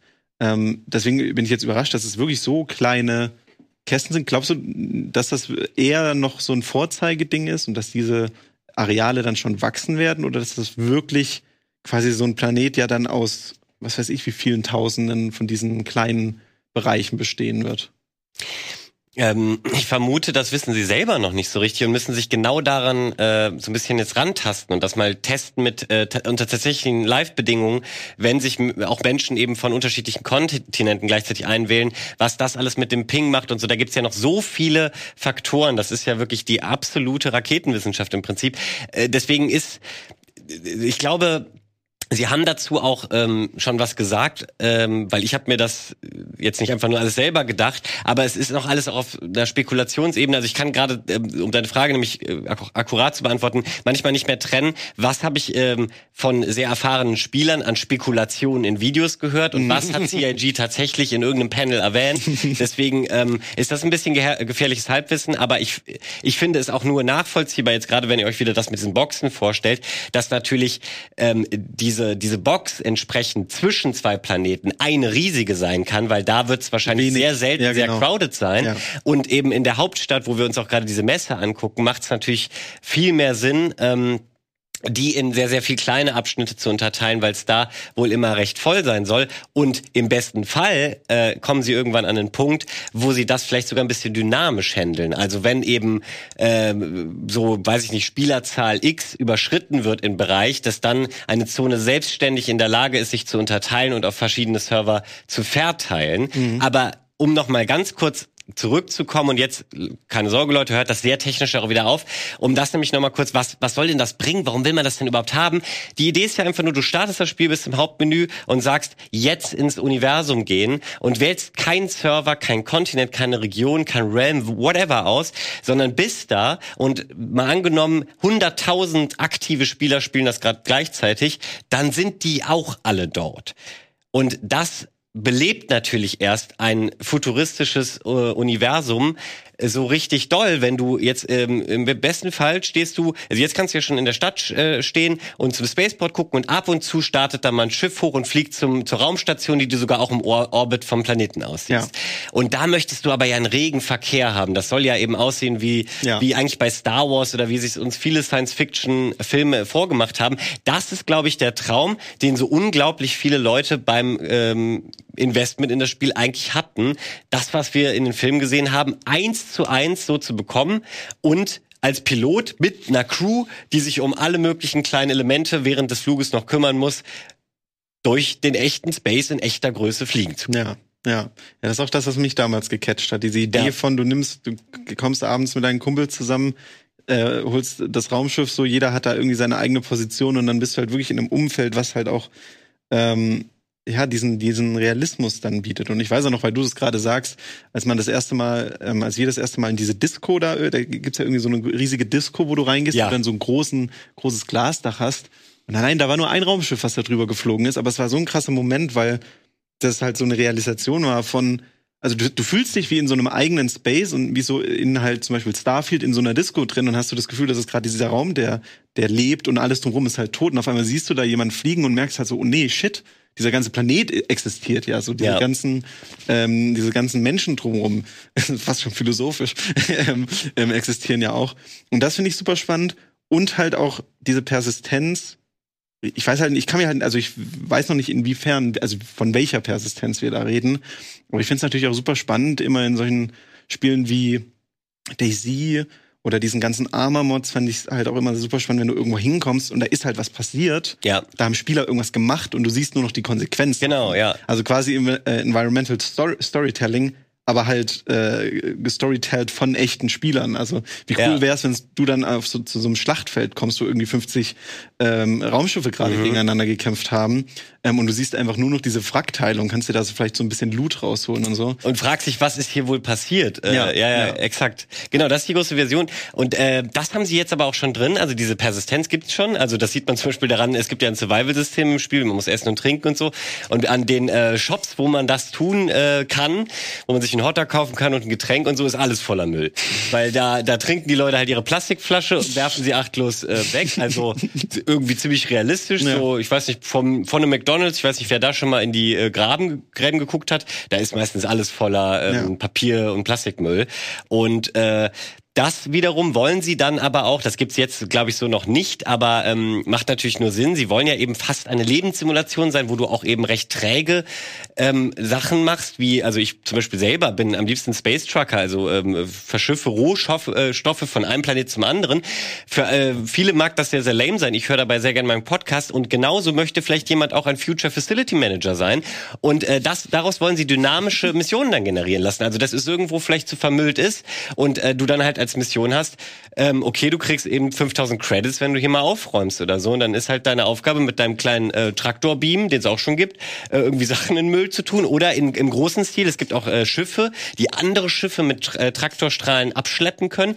Eben zu sagen, ey, wenn um die Raumstation im Orbit alles voll ist und du kaum mehr landen kannst, weil du quasi immer äh, d- mit, mit kleinen Space-Teilchen kollidieren würdest, dann ähm, wird eben auch eine tolle Mission generiert, wo du mit deinem ähm, Schiff, was eben zum Aufräumen auch konstruiert wurde, das alles wegräumen kannst. Und das waren übrigens auch, wenn man mal kurz über die Fortschritte, die schon im Spiel sind, die jetzt gerade in diesem Jahr auch gepatcht wurden, reden möchte. Das ist nämlich tatsächlich jetzt ähm, größtenteils alles drin. Es gab, äh, gab die Salvaging-Mechanik ähm, äh, zur Mitte des Jahres, wo eben Schiffswracks können jetzt durch entsprechende Schiffe, die ähm, ausgestattet sind mit äh, solchen Salvaging-Lasern, da kann die Hülle abgebaut werden, ähm, du kannst sie zerlegen und die Rohstoffe, wie gesagt, äh, also dann ähm, äh, hier zu so Würfeln verpacken und die irgendwo verkaufen, weil die natürlich recyclingtechnisch irgendwie immer noch was wert sind und wieder zu neuen Schiffen gemacht werden können. Und äh, da kann man immer argumentieren, bei allen äh, Spielelementen, was ein dröges Game-Element. Äh, man muss nicht auf jedes stehen, aber es ist auch für fast jede Person was dabei, denn es gibt ja eben auch Dogfights, ähm, die dann doch äh, relativ schnelle und sehr gut akkurate Spacekämpfe simulieren und aber auch First-Person-Missionen, wo du halt äh, Tarkov-mäßig im Prinzip äh, auf dem Level versuchen sie auch ungefähr das Real realismusmäßig anzupeilen, auf Planeten und so weiter unterwegs bist, dich durchballerst und ähm, auch High-Risk, High-Reward-Mechanics hast, eben Tarkov-Style, wenn du da stirbst, verlierst du halt auch alles. Ja. Wollen wir eine ganz kurze Pause machen? Das ist ganz schön. Oh ja, ne, ich nicht Ganz rede auch kurz. Ich rede eine auch ganz so viel. kurze Das Pause ist ja, vielleicht, das ist ja auch wirklich, ich bin, ich bin, einen Spot machen. ja, das wäre ganz geil. Nur, nur klein, ich will doch Ah, nicht ja, unterbrechen. ja, ja, doch so eine kleine. Komm, lass mal verschnaufen. Los jetzt. Ja, das war wirklich aber auch nur eine ganz, ganz kleine, klitzekleine Verschnaufpause. Ich muss auch sagen, dieses Projekt ist nicht nur für die Entwicklerinnen und Entwickler so super komplex, sondern auch für Leute wie uns, die das Ganze vielleicht ein bisschen tiefer begleiten, um auch euch da draußen ein bisschen Arbeit und Zeit zu ersparen und das zusammenzufassen.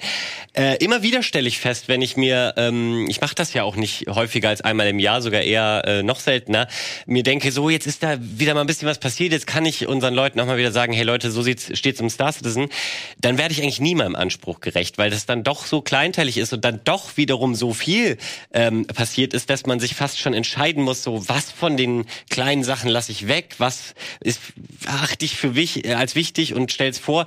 Ähm, long story short, ich äh, bin quasi meinem Anspruch jetzt schon kaum gerecht geworden, hier einmal alles von der dieser hauseigenen Messe CitizenCon zusammenzufassen. Ähm, aber das Wichtigste habe ich und jetzt ist es eigentlich, äh, jetzt haben wir noch irgendwie 20 Minuten, nee, 40 Minuten, ähm, was ja sehr schön ist. Aber äh, auch in diesen 40 Minuten weiß ich, werde ich nicht zu allem kommen. Und ich will auch gar nicht so ewig reden, wie ich es jetzt die ganze Zeit gemacht habe. Ich will natürlich noch ein bisschen auf eure Fragen eingehen, weil dadurch äh, stellen sich ja auch oft die Fragen der Leute da draußen. Und der Timo steht hier auch die ganze Zeit schon auf der Messe vor einem der größten äh, Schiffe im Spiel, die du parallel gerne mal ein bisschen begehen kannst. Vielleicht versuchst du es erstmal ohne Aufzüge. Wobei ich glaube, du brauchst die. Ja, ich glaube. Ich habe zwischendurch eine Frage. Ja, sehr gerne, Wir Steffen. haben uns ja ganz viel über Technik. Ja. Ne? Und für mich ist es so ein bisschen, als jemand, der jetzt nicht so tief in der Technik, ich verstehe alles, was du sagst und ja, okay, es kommt in meinem Kopf an. Ja. Es ist so ein bisschen wie in der Zeitung steht, hey, in der Schweiz hat jetzt der neue Elektronenbeschleuniger CERN aufgemacht und da können wir jetzt Elektronen aufeinander schießen. Ja, aber wo, warum machen wir das? Und genau, wo, wo, was verbessert sich dafür für mich, für das Leben? Und du hast es eben gesagt, also die Serverstrukturen werden, werden stabiler. Ähm, jetzt gucken wir wieder, ob Timo es schafft. Geh mal- geh mal da nicht dich rein. nicht. Und ähm, Probieren wir mal, ob es einen anderen Weg gibt, ja. ich, ich verstehe, warum der Sinn da ist. Ja. Man kann es ja aber auch anders machen. Ich glaube, ich finde es ich find's nobel, dass, sie, dass das Team sagt, nein, wir möchten das so machen. Mhm. Aber ich glaube halt, an irgendeinem Punkt kommt man irgendwo an, an, an einen Punkt, wo man sagt, mit Instanzierung hätte es wahrscheinlich schneller und einfacher gehen können. Ja, ich weiß, es ist nicht der Anspruch von Star Citizen. Das verstehe ich. Aber zum Beispiel dieses Feature, dass man, wenn man jetzt irgendwo drin ist in einer Station und ein, ein Raumschiff fliegt über einen rüber, das gibt es in anderen Spielen ja auch. Auch in, in, in der MMO-Echtzeit, wie zum Beispiel Ja. bei Elite Dangerous. Ja, ist ja. ein anderes System, weil das funktioniert instanziert. Ne? Aber dieses Feature existiert schon. Ich, wie gesagt, ich verstehe den Anspruch. Mhm. Irgendwann kommt man aber, glaube ich, einfach an einen Punkt, wo der Anspruch in der Realität einfach gar keine Auswirkungen mehr hat. Ja. Auf das eigentliche Spielsystem. Und das ist so ein bisschen mein. Das äh, Mein verstehe ich total gut und da mache ich mir auch äh, regelmäßig drüber Gedanken, wie viel brauchst davon sozusagen auf dieser technischen Mhm. Ebene, weil Videospiele konnten einen ja auch schon immer immersiv trotzdem reinholen, obwohl sie eigentlich äh, fast ausschließlich mit Tricks und optischen Mhm. Illusionen gearbeitet haben. Also die meisten Grafikeffekte wie irgendwelche Spiegelungen jetzt vor diesem Raytracing-Zeitalter sind einfach sehr schlaue optische Genau. ähm, Illusionen oder wie man das nennt, hier optische Täuschungen, so, die dir dann suggerieren, da wäre irgendwie eine Dreidimensionalität in der Cube-Map-Reflexion. Warum also, warum reicht das nicht? Und äh, das ist eine spannende Frage und ich glaube, die muss jeder für sich selber tatsächlich Ja. beantworten, weil ich merke schon, dass ich auch ein Spielertyp bin. Ich, ich äh, mag es auch sozusagen, die Technik zu überprüfen. Ich, ich liebe es so wie ein Detektiv fast schon da durchzulaufen und zu gucken, ob ich die Grenzen hier irgendwie entdecken kann. Und ähm, irgendwie, dass ich, dass ich weiß, dass ich hier nicht verarscht werde sozusagen, sondern dass ich tatsächlich in einem Universum wie unserem Universum unterwegs bin, nur eben in einem zweiten, einem simulierten. Ich kann nicht begründen, warum, aber irgendwie gibt mir das unheimlich viel. Ich verstehe es, ja. Und ich kann aber auch total nachvollziehen, wenn einem das gar nicht, äh, gar nichts gibt. Und ich glaube, da trennt sich so ein bisschen die Spreu vom Weizen.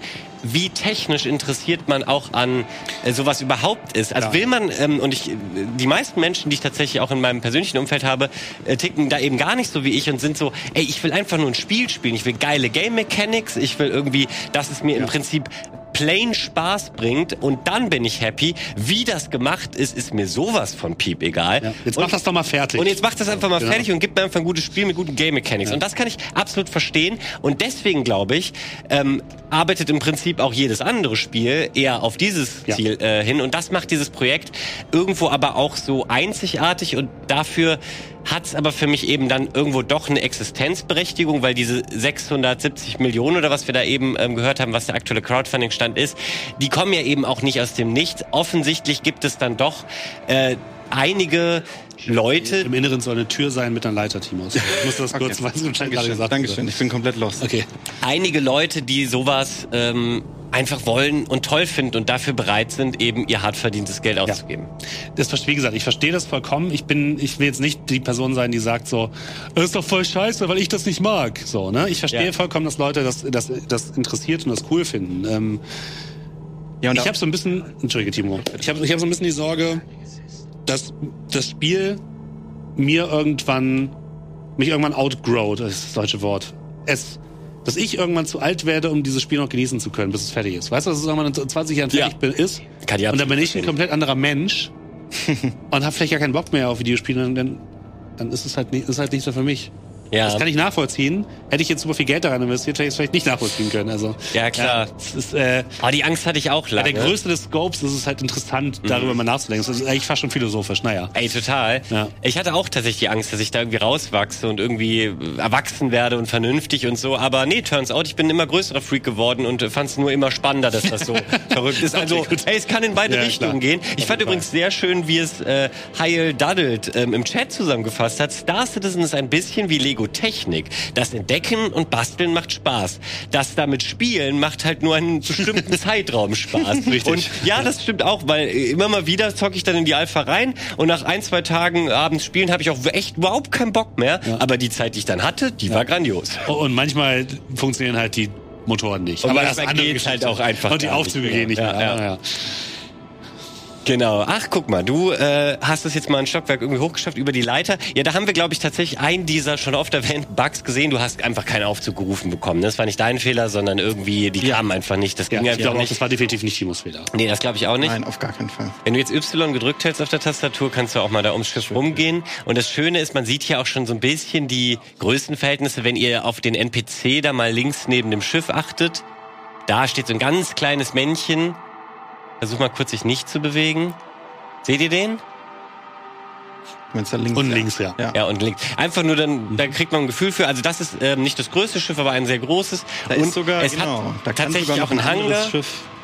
Und das Gefühl ist irgendwie halt toll. Ich will euch nur ein Szenario äh, schildern. Ich bin damit mal rumgeflogen, bin im Orbit, hab Halt gemacht, da schwebt es dann rum, bin mit so einem kleinen Schiff aus dem Hangar gestartet, runtergeflogen, hab einen kleinen Entdeckungsflug gemacht.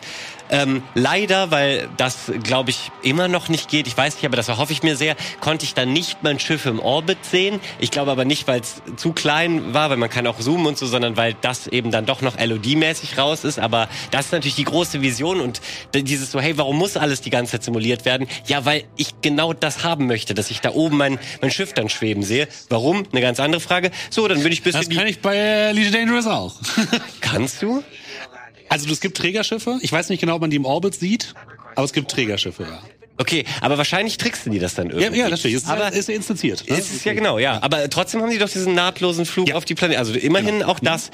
Anyway, und dann bin ich da ein bisschen auf die Wiese rumgelaufen, ähm, habe irgendwas gemacht äh, und bin wieder hochgeflogen und wieder schön in meinen Hangar rein. Mhm. Und dann äh, hat man ja da gerade gesehen, bin über drei Ent Et- Etagen ähm, erstmal wieder, äh, irgendwie hab ich da orientieren müssen, zack, in mein Cockpit und weitergeflogen. Und irgendwie dieses, dieses, das hat mir so ein Freiheitsgefühl gegeben. Ich kann das eigentlich nur so enthusiastisch erzählen, aber kaum wirklich äh, mit Worten begründen, warum ich das toll finde. Aber ich glaube tatsächlich, dass ganz, ganz viele Spieler, die an das Projekt glauben und auch glauben wollen, im Prinzip auch allein diesen Aspekt schon Ja. sehr schätzen. Und dann natürlich ähm, ist so ein bisschen fraglich, dann wollen die einen wollen, dass sie so äh, alle Energie, ähm, Entwicklungsressourcen in irgendwie die Schiffsflugmodelle äh, stecken, die anderen wollen, dass sie besonders viele äh, First-Person-Shooter-Missionen machen Ja. und so. Da ist es dann natürlich wieder, äh, wo geht das Gameplay hin? Aber dann die Entwickler sagen, wir wollen im Prinzip alles ends krass machen. ähm, muss man halt sich gedulden und im besten Fall hoffen, dass am Ende alles drin ist, was überhaupt nur Ja. geht und dann ends krass. Ähm, also letzten Endes, kurze, quick, kurze Umfrage. So mittlere Schiffe mit einem Landeplatz sind schon die geilsten, oder? Egal in welchem Raumschiff spielen. Mittlere Schiffe mit einem Landeplatz. Oder mit, mit also nicht das ganz große Schiff, Ja. Ja. aber zumindest was, was ein kleines Schiff dabei hat. Das ist Ja, so, so geil. Cowboy Bebop, finde ich. Ja, cool. genau. So ein mittelgroßes Ding und dann nochmal so ein ganz Weil die ganz kleines. großen sind zu, sind, sind zu lang. Ja, genau, die sind sehr träge. Genau, aber so, so ein mittleres Ding. Doch, da bin ich eigentlich bei euch. Vor allem, ich finde das irgendwie so charmant, dass man nochmal so einen kleinen Flitz hat, den man so abdocken kann. Genau, und, ja. Und hier gibt's übrigens auch beides. Wir haben da jetzt einen äh, kleinen Hangar gesehen, wo du eins landen kannst, aber es gibt auch Schiffe, die ein bisschen kleiner sind als das. Die haben dann so auch so einen Flitzer, aber der ist wirklich so dockable. Ähm, und Mhm. äh, deswegen gibt's ja auch ganz verschiedene äh, quasi ja, Techniken, wie man das Ganze macht.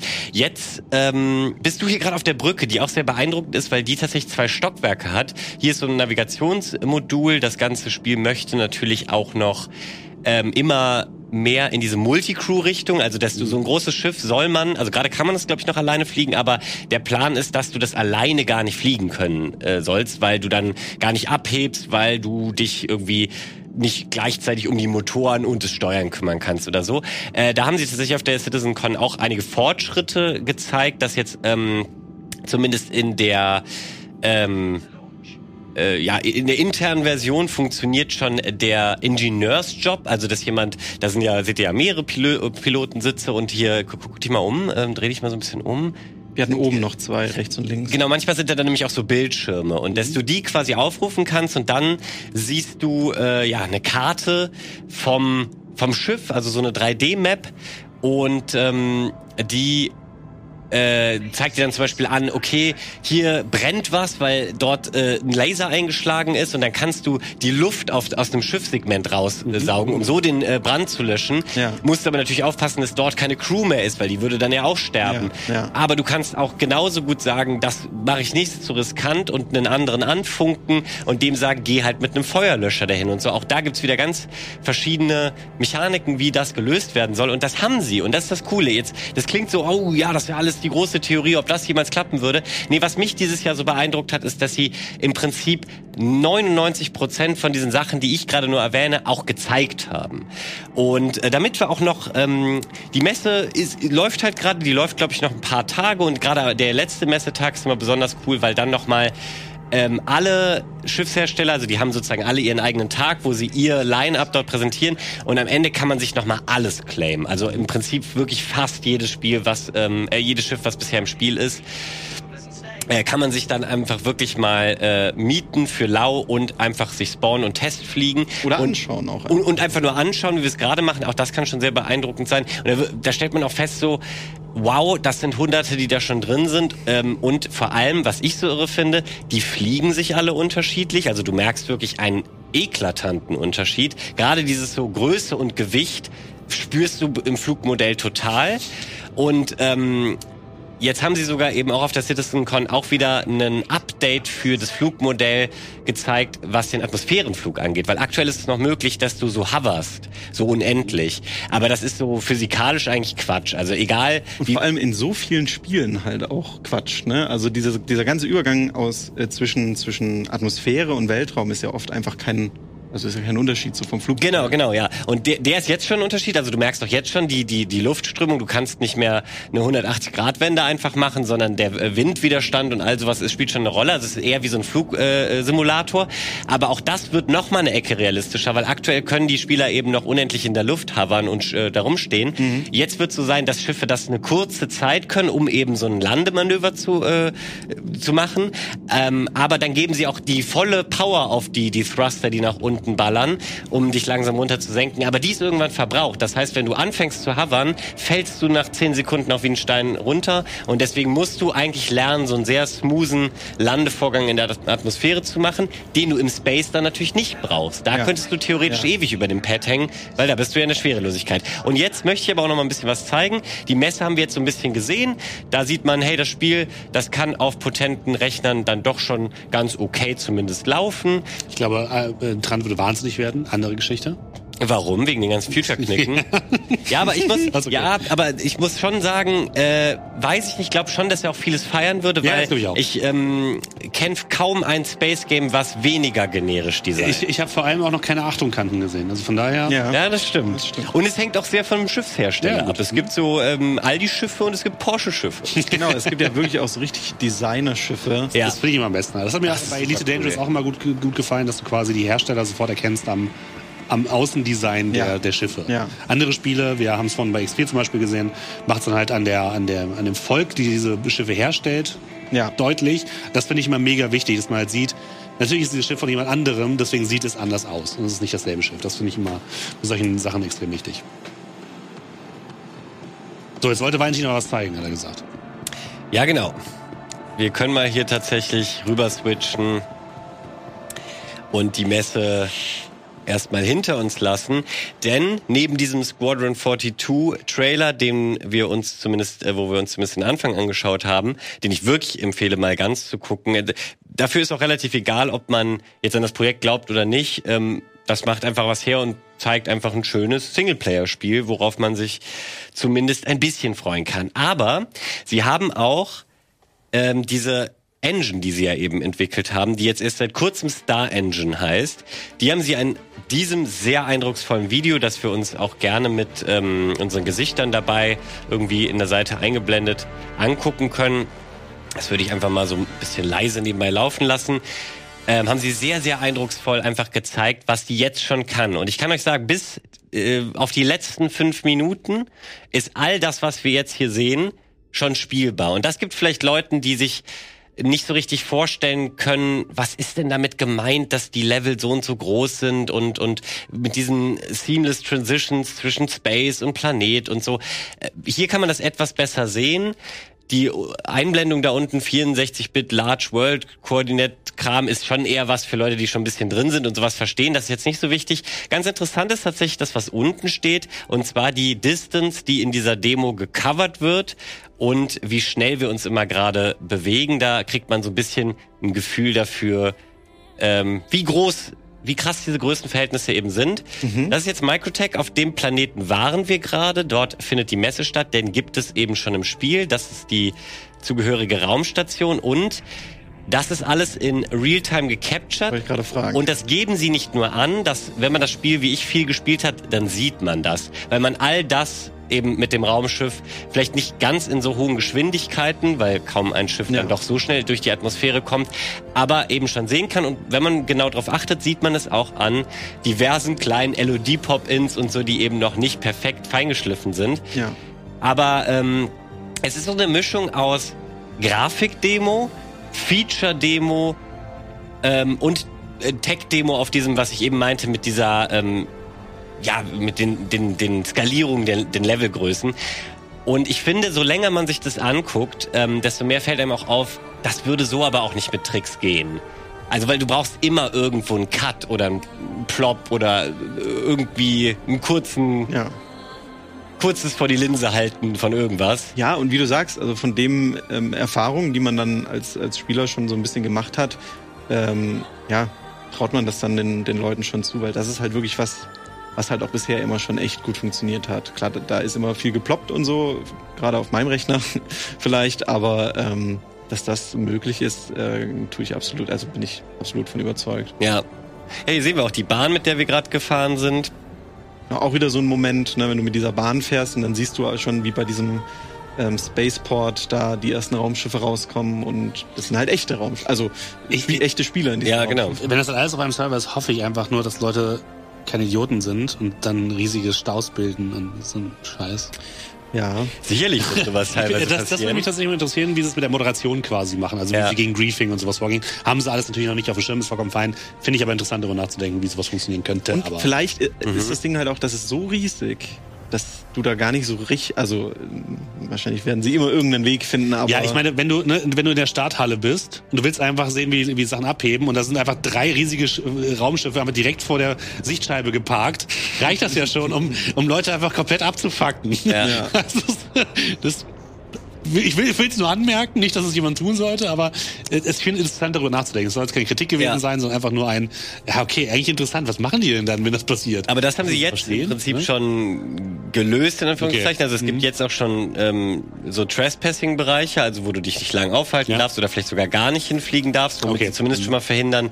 Also nicht, dass es dann einfach eine unsichtbare Wand gibt, da kommst du Mhm. dann schon rein, aber entweder wirst du abgeschossen oder du kriegst, es gibt so ein System wie bei GTA mit äh, Sternen, äh, nur dass es hier keine Sterne, sondern so Halbkreise sind. Mit Crime-Stat, dann wirst du eben von den Behörden, also NPC-Schiffen verfolgt. Andere Spieler kriegen eine dynamische Mission, Mhm. äh, wo ein Kopfgeld auf dich ausgesetzt wird.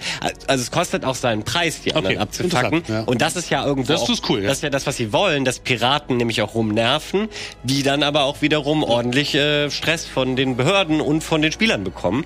Äh, zumindest in diesem System, denn das, da kann ich ein bisschen was zu der Lore sagen, wird von den von der UII kontrolliert, eben die äh, Erd-Space-Organisation, die andere Systeme erschlossen hat. Ähm, die hat in diesem Stanton-System, wo wir uns gerade äh, befinden, alle Planeten aber ähm, verkauft an äh, Unternehmen, die die besitzen, aber die äh, da gilt immer noch das Gesetz der UI äh, und eben da gibt es diesen sogenannten Crime Stat, den ich eben angesprochen habe. Dieses neue Pyro-System, was ähm, irgendwie Anfang nächsten Jahres hoffentlich dann mal kommt, äh, ist eben komplett anderes Sonnensystem, welches viel lebensfeindlicher ist. Da gibt es Sonneneruptionen, äh, die es dir viel schwerer machen zu überleben. Und es gibt ähm, quasi, es ist so ein Outlaw-System. Dort gibt es keine Gesetze. Mhm. Da gibt es auch keine ähm, Stationen mit eben genau diesen Trespassing-Bereichen. Das ist sozusagen absolutes PvP-Gebiet und ähm, zieht im Endeffekt genau die Spieler an, die Bock haben, äh, so in so einer dauerhaften Tarkov-mäßigen Gefahr zu leben. Ähm, und da kann man sich dann, so äh, hoffe ich mir das, nämlich einfach bewusst auch für entscheiden. So wie auch in WoW, äh, ne, nehmen wir ein anderes großes MMO jetzt erstmal als Beispiel, äh, gab es ja auch schon immer PvP-Server, wo du sozusagen beim Questen von anderen Spieler gekillt werden konntest. Dann gab es aber auch PvE-Server, wo genau das Feature deaktiviert wurde. Oder es gab die Leute, die sind gern mit anderen in Dungeons gegangen und haben NPC-Bosse erlegt. Es gab aber auch nur die Spieler, die sind den ganzen Tag in Battlegrounds gegangen, wo äh, nur echte Spieler gegeneinander gekämpft haben. Und genauso stelle ich mir das hier auch vor, nur weniger über Menüs äh, geregelt, als eben über diese Freiheit. Wenn du dahin fliegst, hast du ein Problem. Wenn du hierhin fliegst, bist du sicher. Und das bringt dann natürlich auch nochmal deutlich mehr Inhalt in das Ganze rein, ähm, weil ich habe nämlich auch gerade äh, im Chat das Wort Walking Simulator gelesen und das ist natürlich absolut korrekt, dadurch, dass diese ganzen ähm, Features bisher nicht drin waren und halt wirklich wenig an wirklichen Quests und, Ja. und Aufgaben implementiert waren, ähm, war das schon größtenteils ein, ein Walking Simulator. Wir sind ja auch gerade einmal durch so eine ähm, durch so eine Höhle durchgeflogen, Mhm. was wir ja auch schon mal gemacht haben. Ähm, und da ist das halt auch wieder so ein Ding. Wenn du dich dafür begeistern kannst, dann ist das halt einfach einfach das absolut Beste, auf so einen ähm, Planeten zu fliegen und dann auch noch in eine Höhle reinzukommen, die sich aber halt nicht ähm, so krass generiert anfühlt, sondern wirklich eine Atmosphäre hat wie ähm, ja halt eine Höhle in einem Videospiel, Ja. aber halt als Teil dieses riesigen Planetens. Mhm. Ähm, und das Ganze halt, äh, äh, ja, dieses Erlebnis ähm, aufnehmen zu können, war schon auch einer der größten Motivationsgründe, den Multiplayer zu spielen, auf jeden Fall. Ja. Ähm, und das ja, ist vielleicht auch so ein, insgesamt so ein Ding mit Walking Simulators. Ne? Also es muss halt dein Ding sein. Das Ganze ändert sich natürlich eben dann, wenn du den Inhalt halt Mhm. reinbekommst. Wenn du halt dann wirklich auch sagen kannst, ich äh, spiele jetzt als Pirat, ich habe da Konsequenzen, Mhm, mit denen ich leben ja. muss, ich krieg da Quests dafür. Ähm, ja, das ist auf jeden Fall nochmal ein riesiger Teil. Ich habe jetzt nochmal dazu eine Frage. Na klar. Wir sehen jetzt hier, ähm, weil es im Chat auch gerade aufkam, wir sehen jetzt gerade hier, ne, wir sind auf einem Planeten unterwegs. Was kann ich denn auf diesem Planeten dann machen?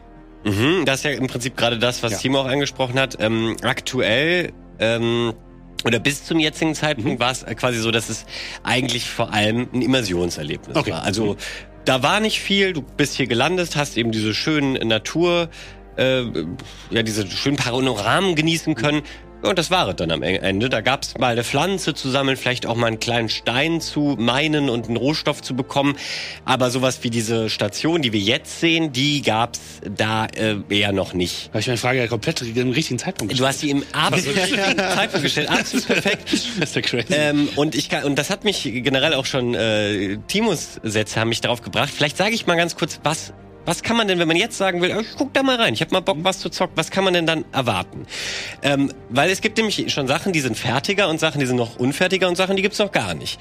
Und ich würde sagen, was tatsächlich schon ziemlich weit ist, ist diese ganze Mining Experience. Also wenn du äh, auch in anderen ähm, äh, Space-Spielen schon immer äh, der Typ warst, der gerne irgendwie ähm, Rohstoffe einfach nur abgebaut hat, dann ist dieses Game, dieser Gameplay-Loop tatsächlich schon recht fertig und recht weit und äh, weitestgehend unverbuggt. Also alles ist irgendwo verbuggt, deswegen darauf muss man sich immer einstellen, aber zumindest äh, kann man damit Erfolge erzielen. Du kannst die Schiffe kaufen, mit denen du äh, verschiedene Laseraufsätze haben kannst. Ähm, da gibt's äh, sozusagen recht komplexe Minispiele, die beim Rohstoff ähm, äh, abbauen auf Monden relevant sind. Also diese Steine können auch explodieren und dich zerstören und so. Das ist nicht komplett easy. Das Ganze kann auch mit dem Handlaser schon gemacht werden und und und. Das ist schon, würde ich sagen, recht weit. Übrigens, Chat ähm, korrigiert mich gerne, wenn ich, weil ich nicht alle diese, ähm, ich bin zum Beispiel kein Miner, deswegen habe ich da mir viele Videos drüber angeguckt, aber selber nicht unbedingt äh, super tief da, äh, bin da nicht super tief äh, selber eingestiegen.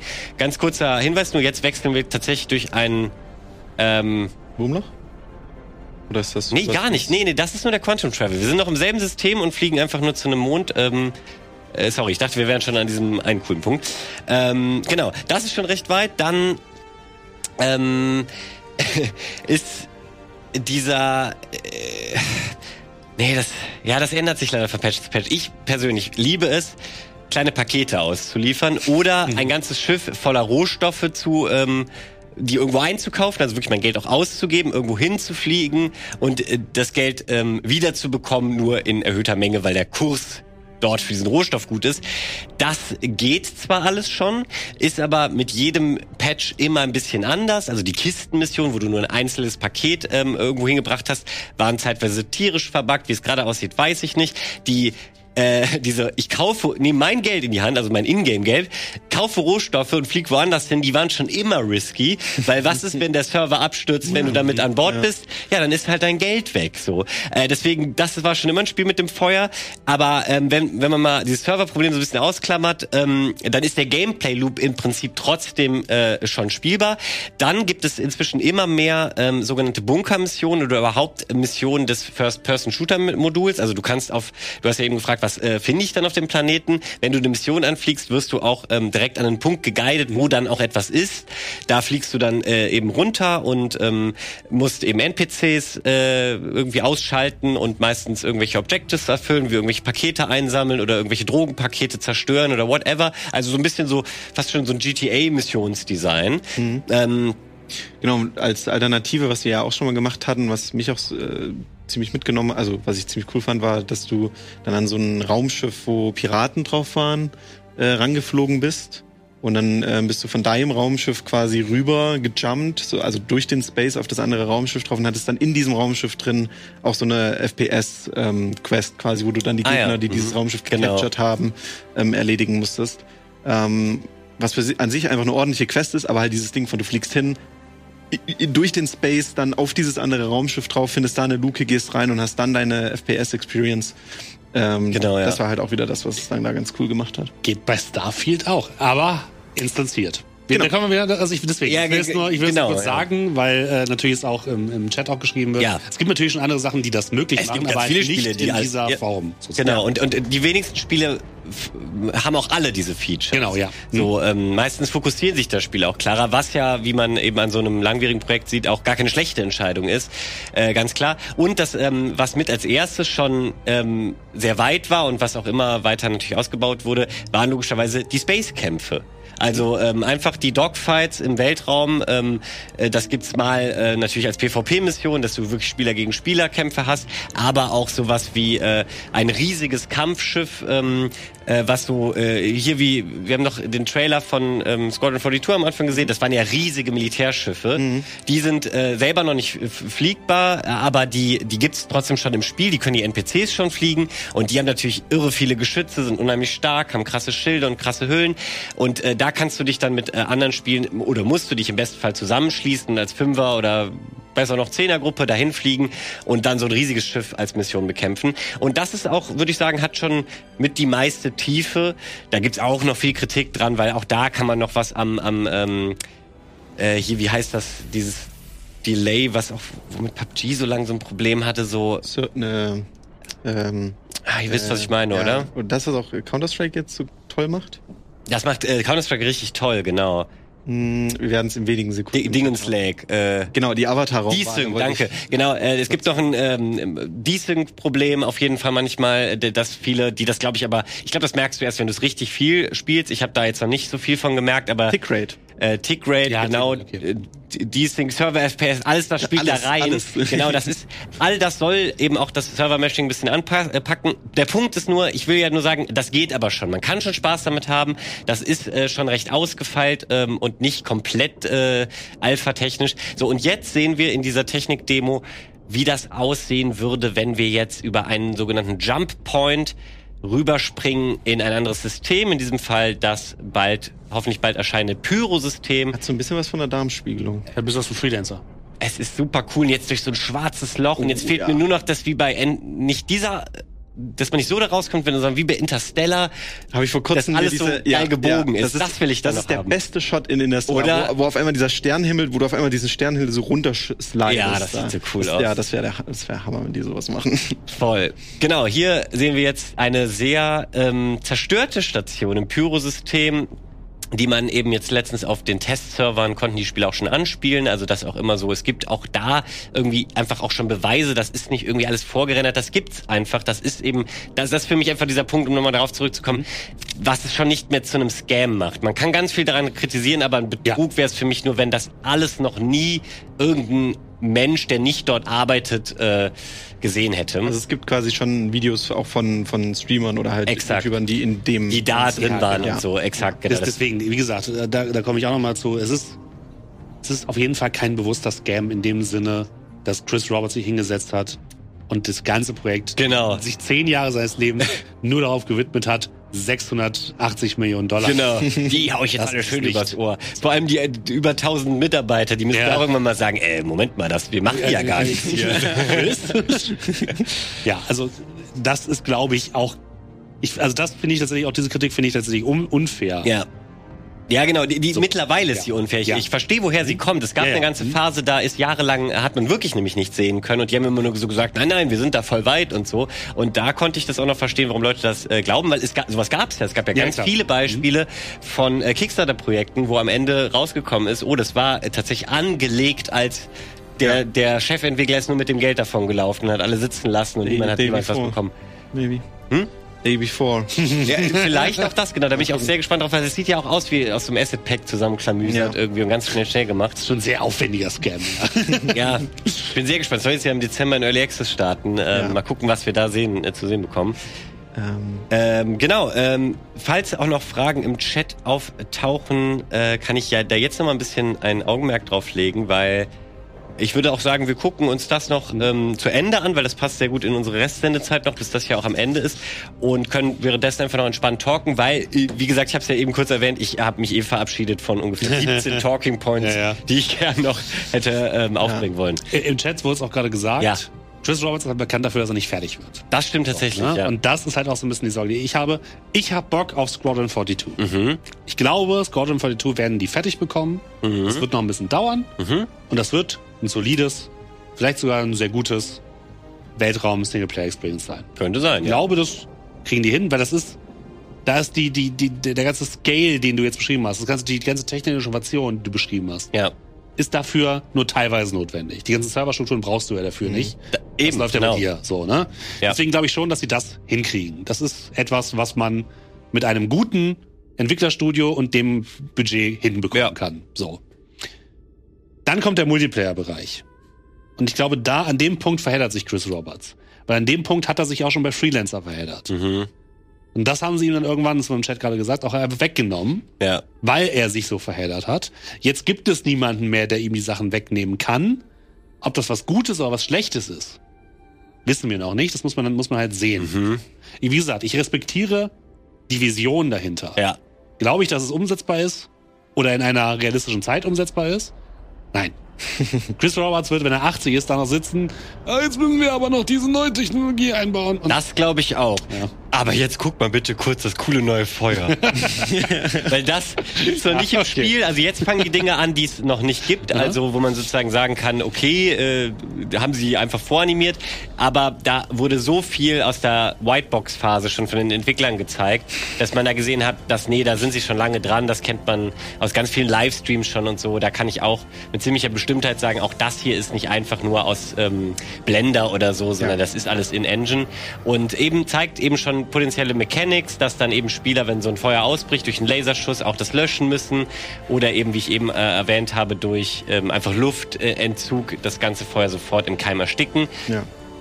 Ja, ich finde es interessant, weil bei mir ist es eigentlich so ein bisschen das Gegenteil von dir. Ähm, mich lässt dieser Singleplayer schon extrem kalt. Spannend, du stehst aber doch so auf Inszenierung. Genau, das Ding ist aber, mich holen Games, äh, mich holen Singleplayer-Games nur ab, wenn die Story richtig geil ist. Ähm, sobald die Story, und das ist, äh, was sehr subjektiv ist, aber sobald die Story nur so mittelmäßig ist oder auch nur mittelmäßig gut, ähm, wird für mich dieser ganze Gameplay-Part zur Arbeit. Und es fühlt sich an, ich muss jetzt weiterarbeiten, um endlich die Story erfahren zu können. Ähm, und dann verlieren mich äh, gerade in letzter Zeit wirklich super, super viele Spiele. Mhm. Ähm, und ich habe nicht das, also ja, ich glaube nicht, dass die Story davon jetzt ähm, der Selling Point wird oder äh, so gut wird, dass sie mich Nee, komplett, komplett abholen müssen. Ähm, deswegen umso mehr äh, freue ich mich natürlich auf den Multiplayer. Und bei mir ist es inzwischen so, ich brauche eigentlich keinen fertigen Multiplayer. Ich bin eigentlich komplett fein damit, jetzt einfach für immer einen Multiplayer zu bekommen, der natürlich schon irgendwann mal eine Form haben muss, die als Basis gut Mhm. funktioniert, die aber dann immer weitergeht, die dann immer größer wird, wie so ein, wie so ein, ähm, so ein Sonnensystem, was, ich, was immer mehr Mhm. entdeckt wird. Und irgendwann entdecken wir nochmal ein Sonnensystem und dann wird es auch wieder dazu gepackt und so. Ja. Ähm, äh, und das ist natürlich was anderes, ob- ob du Versprechungen erfüllen musst. Und hoffentlich kommen wir irgendwann an den Punkt, wo diese dann erfüllt sind. Ähm, aber was meine Hoffnung wäre, wäre dann, dass es eben halt einfach immer weitergeht, solange bis ähm, Chris Roberts dann vielleicht äh, keinen Bock mehr drauf hat. Aber dass halt, dass es immer neue Features geht, dass es immer weitergeht. Und man muss ja auch sagen, ähm, klar, da wird viel Geld verschlungen, aber es es sind ja auch oft solche Projekte, die dann zumindest auch ähm, so neue Techniken nutzen und sowas vorantreiben, sowas wie Server-Meshing, daran halt entwickeln. So ein Starfield hat kein Interesse daran, irgendwie groß neue Techniken zu, Ja, das stimmt. zu erfinden. Das stimmt. Die wollen keine Boundaries pushen, ja. Genau, und ich glaube, generell geht der Trend schon sehr viel mehr in die Richtung. Ähm, die, die großen Entwicklerfirmen haben gelernt, dass Risiken schwierig sind und dass wir gerade in einer Zeit leben, in dem halt ähm, äh, Risiken auch sehr hart bestraft werden Ja. Cyberpunk. Stimmt, ja. Und die sagen sich dann, ja gut, nö, dann mache ich halt Cyberpunk 2, aber das wird dann halt wie der erste, nur halt ein bisschen was anderes so. Ähm, und äh, im, im Zuge dessen ist es vielleicht gar nicht so schlecht, dass es dann eben solche Projekte geben, die sich quasi nur darauf konzentrieren, immer weiter, immer größer zu Ich gehen. muss dich kurz unterbrechen, weil guck mal, sie simulieren fucking Pfützen. Wie geil ist das denn? Ist das? Ja, stimmt. Die, genau, dieses Wasserding ist ja auch eins der wirklich wenigen Sachen, die ich vorher schon gesehen habe. Sonst habe ich ja, Ja, nichts ja. gesehen. Das ist um die Welt gegangen, das Wasser. Ähm, und das ist wirklich unfassbar. Ja, der kommt natürlich jetzt einfach auch noch zusätzlich der Grafikenthusiast in mir Ja, raus. Ich bin ja eh schon Enthusiast für das Projekt, aber hier ähm, explodiere ich fast für Enthusiasmus. Man muss natürlich auch einfach sagen, ne, auch hier ist es wieder, und das begrüße ich sehr. Es ist ein Projekt, was von einem Entwicklerstudio kommt, die nicht von einem Publisher dazu gebracht werden, veröffentliche jetzt das bitte. Das kann auch mal ein Vorteil Ne? sein, genau. und, und ja. genau das, das ist natürlich auch etwas, was Baldur's Gate 3 so gut gemacht hat Ja. am Ende. Stimmt. Mhm. Und was auch andere Spiele, wir haben, wie gesagt, eben ja einen Talk mit dem Elite, ähm, ähm, äh, Elite sag ich schon, mit dem äh, X4-Entwickler haben wir es halt auch gehört. Das eröffnet natürlich ganz neue Möglichkeiten. Und auch genau dieses ne, Boundaries pushen, neue Technologien erforschen, von denen andere Leute wieder profitieren, von denen letzten Endes wir als Konsumenten auch profitieren, Ja. weil Sachen dann, dann plötzlich möglich werden. Ne? Ja. Das hat auch ein Stück weit, äh, No Man's Sky hat das ein Stück weit auch gemacht, finde ich, Mhm. weil dieses auf Planeten landen, hat vorher niemanden Ja. interessiert so richtig. Ja. Ja, Und dann stimmt. kam No Man's Sky und plötzlich wollten es alle machen. Ja. Und Bethesda scheitert daran. Ja. ja, So, ne? Weil sie es noch nicht ja können. Aber spannend. irgendwann werden sie vielleicht an diesen Punkt kommen, dass sie es machen können mit Starfield. Mhm. Und dann sind wir wieder im AAA-Bereich an einem Punkt, wo wir als Konsumenten davon profitieren, was vielleicht ein Star Citizen vor 20, 30 Jahren irgendwann mal angefangen hat. Also Ja. das, das kann man schon respektieren. Ja. So, ne? Ja. Aber ich glaube, um das zu realisieren, muss man sehr tief in diesem Thema drin sein und muss sich auch sehr in diesem ganzen Entwickler-Ding halt drin Man muss drin sich festhängen, fast für ne? Game Development Ja. interessieren, damit es am jetzigen Zeitpunkt für einen eine coole Sache ist. Da habe ich eben den Vorteil, deswegen macht es mir so viel Spaß. Wenn Ja. einen das wirklich 0,0 interessiert, dann würde ich tatsächlich auch ehrlicherweise jedem raten, nee, wartet noch Ja. lieber ein bisschen. Das ist auch okay, sowas muss nicht morgen rauskommen. Ähm, aber dann habt ihr vielleicht wirklich keine Freude damit, weil ich finde auch manche Bugs geil. Und guck mal, jetzt wird's absurd. Dynamic Jetzt Sweat and Tears. Dynamic Sweat, not Static Not, Sweat. not just sweat, dynamic sweat.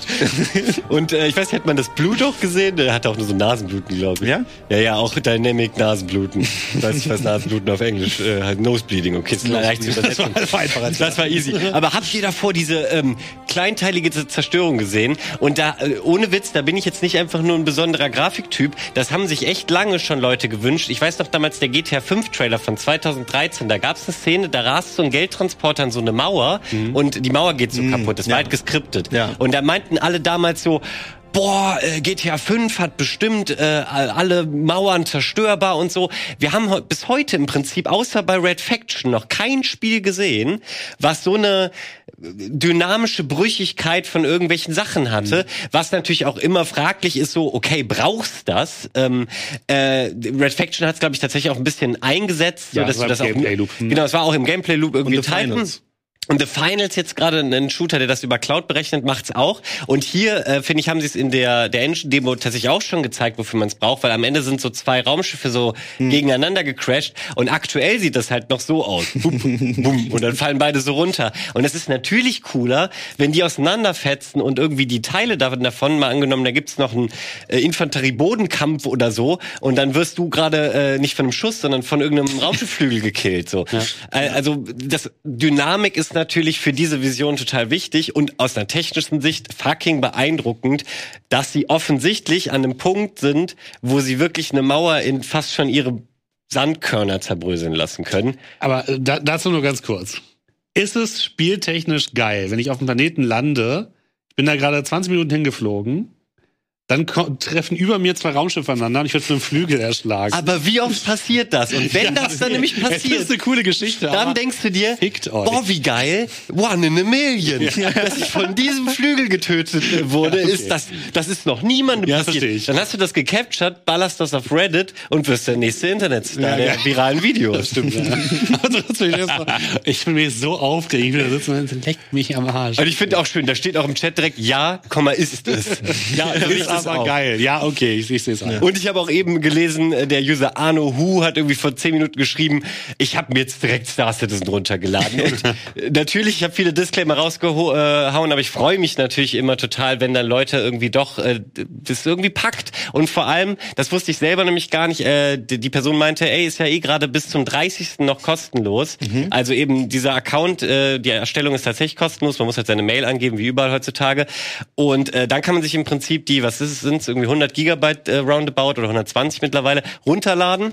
Und mal, Star Citizen ist kleiner als Call of Duty Modern Warfare 3? Äh, wesentlich kleiner als die meisten okay. Das hat mich jetzt überzeugt. Nee, das ist aber wir- wirklich crazy. Das ist, das ist verrückt. Äh, Finde ich auch absurd. Äh, von daher überzeugt euch gern mal selber und ähm, wer tatsächlich äh, jetzt hier vielleicht auch dran geblieben ist, weil er sich gar nicht für Space, sondern eben wirklich für Game Development und so interessiert, dem kann ich äh, oder der kann ich tatsächlich ähm, total den äh, Star Citizen YouTube-Channel, den offiziellen, ans Herz legen, weil äh, mittlerweile haben sie ein Format gefunden mit Inside Star Citizen, wo sie äh, wöchentlich prägnant in so circa 10 bis 15 Minuten eben immer so Sprint-Reports raushauen, wo sie eben zeigen, ey, dieses Feature haben wir doch schon vor einem halben Jahr gesehen, da habt ihr es noch eben ohne Texturen gesehen, jetzt sieht das so und so aus. Zum Beispiel das Feuer hat man in sehr vielen Iterationen der Entwicklung beobachten können. Und ähm, das ist einfach sehr spannend, wenn man sich dafür interessiert und gibt einem auch ein generell besseres Verständnis für Spielentwicklung im Allgemeinen, weil das läuft ja nicht nur bei denen so. Im Prinzip müssen da die ganzen äh, großen AAA-Entwickler durch diese Prozesse.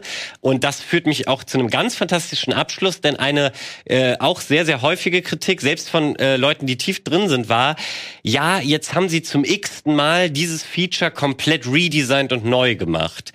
Und äh, ich glaube, da waren, war ganz viel nie klar, dass das aber fast ein, ein, standardisierter Prozess von Spieleentwicklung ist, durch äh, internes Playtesting herauszufinden, ja, auf dem Blatt Papier klang das mega geil, aber es ist mega scheiße und wir müssen es irgendwie nochmal komplett äh, auf den Kopf stellen.